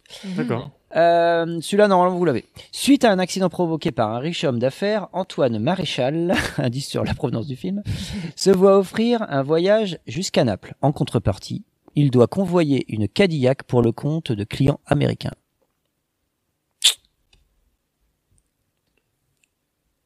Alors là, C'est une suspense. galère de France. Voilà, vache, film de 1965. Ah non, mais tu devrais mettre des trucs encore plus récents, tu vois. ça. Bah, on parle que Ça marche carrément bien. Ouais. On parle quoi C'est pas un ciné-club de- euh, papy, là c'est... Non, mais on parle beaucoup de films récents là, non? Les Dents de la Mer, euh, Carnage. euh, Ouais, moi, c'est pas, années 80, Le truc le plus récent, il date de 80. euh, quat- ça doit Non, on a parlé de Fast and Furious tout à l'heure. Ah Tu ouais, déconnes ou quoi parlé- Ouais, c'est ça. On a passé une demi-heure sur des films récents. Bon, non, mais vous avez pas le droit de pas savoir. euh, C'est le cornio. Le cornio, le Yukun Ah, Kun. ouais. Ouais. Ah, bah ouais. Bon. Suite, ouais, d'accord, ok, merci. Ah, mais ça fait des vacances. bah ouais, Bourville, il part en vacances. Ah oui. Elle va beaucoup moins bien marcher maintenant, il est dégoûté. Ah bah oui. Ah oui. Bah oui, mon vélo. Bon, allez, je vous en fais une petite dernière. Ouais, euh, qu'on va pas trouver. Vas-y. 2000, s'il te plaît. Euh, Parce que tu- bien compris 2012. que- Ah, Ah, Ah, Armageddon. ah, Le film est 2012, mais attention, on se refait pas. Été 1965. Sur une île, au large des côtes de Nouvelle-Angleterre, deux enfants tombent amoureux, concluent un pacte secret et s'enfuient ensemble. Eh bah voilà. Oh là là. bah Le grand Je Ah, vous ai laissé aucune chance. Donc c'est Sylvain qui gagne. Deux, deux Ouais. bonnes réponses. Yeah Moi, j'ai j'ai gagné le fait de pas, euh, pas revenir en septembre. Wouh, super On va dire Arnaud, Merci, c'était un plaisir. cool, On va te ouais, coucher de ouais. bonheur comme ça. Moonrise Kingdom qui est pas mon préféré de Wes Anderson. Je crois que c'est celui que j'aime le moins. J'ai un petit peu euh, lâché pendant et... Ouais, ouais. Il Mais, sort un euh, nouveau film d'ailleurs, euh, bah oui. The French Dispatch, euh, en présentation à Cannes en ce À moment. Cannes, Ah, exactement. Ouais. Tourné à Angoulême. Oui. Mais Et- le casting de fou, j'avais vu Bah, aussi. comme d'hab, hein, euh, chez Wes. Hein. oh là là. Il est toujours bien entouré, le Wes. Ouais, ouais. ouais, euh, Est-ce qu'il y a euh, Tilda Swinton encore sur celui-là, sûrement? J'imagine, Oh il doit y avoir du Adrien Brody qui traîne par là, Il y a du certainement. Ouais, du, du, Oui, euh, du oui. Owen. Wilson, du Timothy Chalamet, Ah oui. Chalumeau. Ah oui, oui, le, ouais, qu'on commence à voir partout. Euh, Bah on va le voir, on va en bouffer. Hein. Ouais, Entre Dune et ça, euh, tu vas, tu vas l'avoir. C'est la nouvelle gueule du, du, du, du jeune euh, Ouais, du dans le premier, cinéma, euh, quoi. Ouais, bon, euh, faut pas Il jouer y a vieux. Elisabeth Moss aussi. Il a- il Ah a- oui, là, ouais, on en parlait. D'accord. euh, Donc ça, elle, c'est pour la, c'est pour la, la- comment, la, la caution féministe du, du film peut-être. C'est pas. François. Oh, le pavé dans Oh la- merde. Oh merde à deux heures, à deux heures d'émission. Bon, eh ben écoutez, euh, sauf si vous avez quelque chose à rajouter. Bah, Bah, la moi, prochaine. je, Vas-y. je continuerai bien ma chronique sur les. Vas-y, reprends un truc, qu'à la là. moitié en fait. Mais ce sera pour une prochaine émission. Non, moi, Ouais, j'aimerais bien un garde-en. quiz euh, plus facile la prochaine fois. C'est vrai? Ouais. Bon, Après, bah- ça m'a donné envie de voir le film australien, là, quand même. Ah non, mais Voilà. incroyable. Donc ça, c'est- Mm. c'était l'occasion. Ouais, ouais, ouais. Bah c'est l'idée, c'est aussi de faire découvrir, Découvrir des choses, hein, les amis. Mmh, ok. Eh ben moi je vais vous dire merci dans ces cas-là si on n'a plus rien à se dire, on va Merci les. Un grand merci. Merci, Donc c'était la dernière. Merci à vous Sylvain, merci à toi. La dernière. euh, De la saison. Kylian, merci De à toi Arnaud. C'est la dernière de la saison parce Ouais. qu'on peut parler de saison si on Ouais. part du principe que la saison numéro 2 redé- reprendra en septembre. Mm. Euh, donc euh, c'était le cinquième épisode et donc euh, dernier. Là il y en aura pas en août. Euh, c'est pour ça que peut-être qu'on s'est un peu plus lâché, que ça a été un peu plus long. Et euh, en tout cas, ben, euh, on va, nous, on va continuer à aller voir des films. On va continuer à, à s'abriter euh, sous le soleil des salles. Ouais, carrément. Et puis, euh, on vous incite vivement à en faire d'autant Mm. Ouais. jusqu'à la rentrée en septembre, où on vous souhaite d'être tout nu et tout bronzé. Hein, ça vous va? C'est un beau programme. Parfait. Ah, ok, ok. Eh ben, écoutez, un grand bonsoir et puis à très vite alors. Salut. À bientôt. Salut. Les bouseux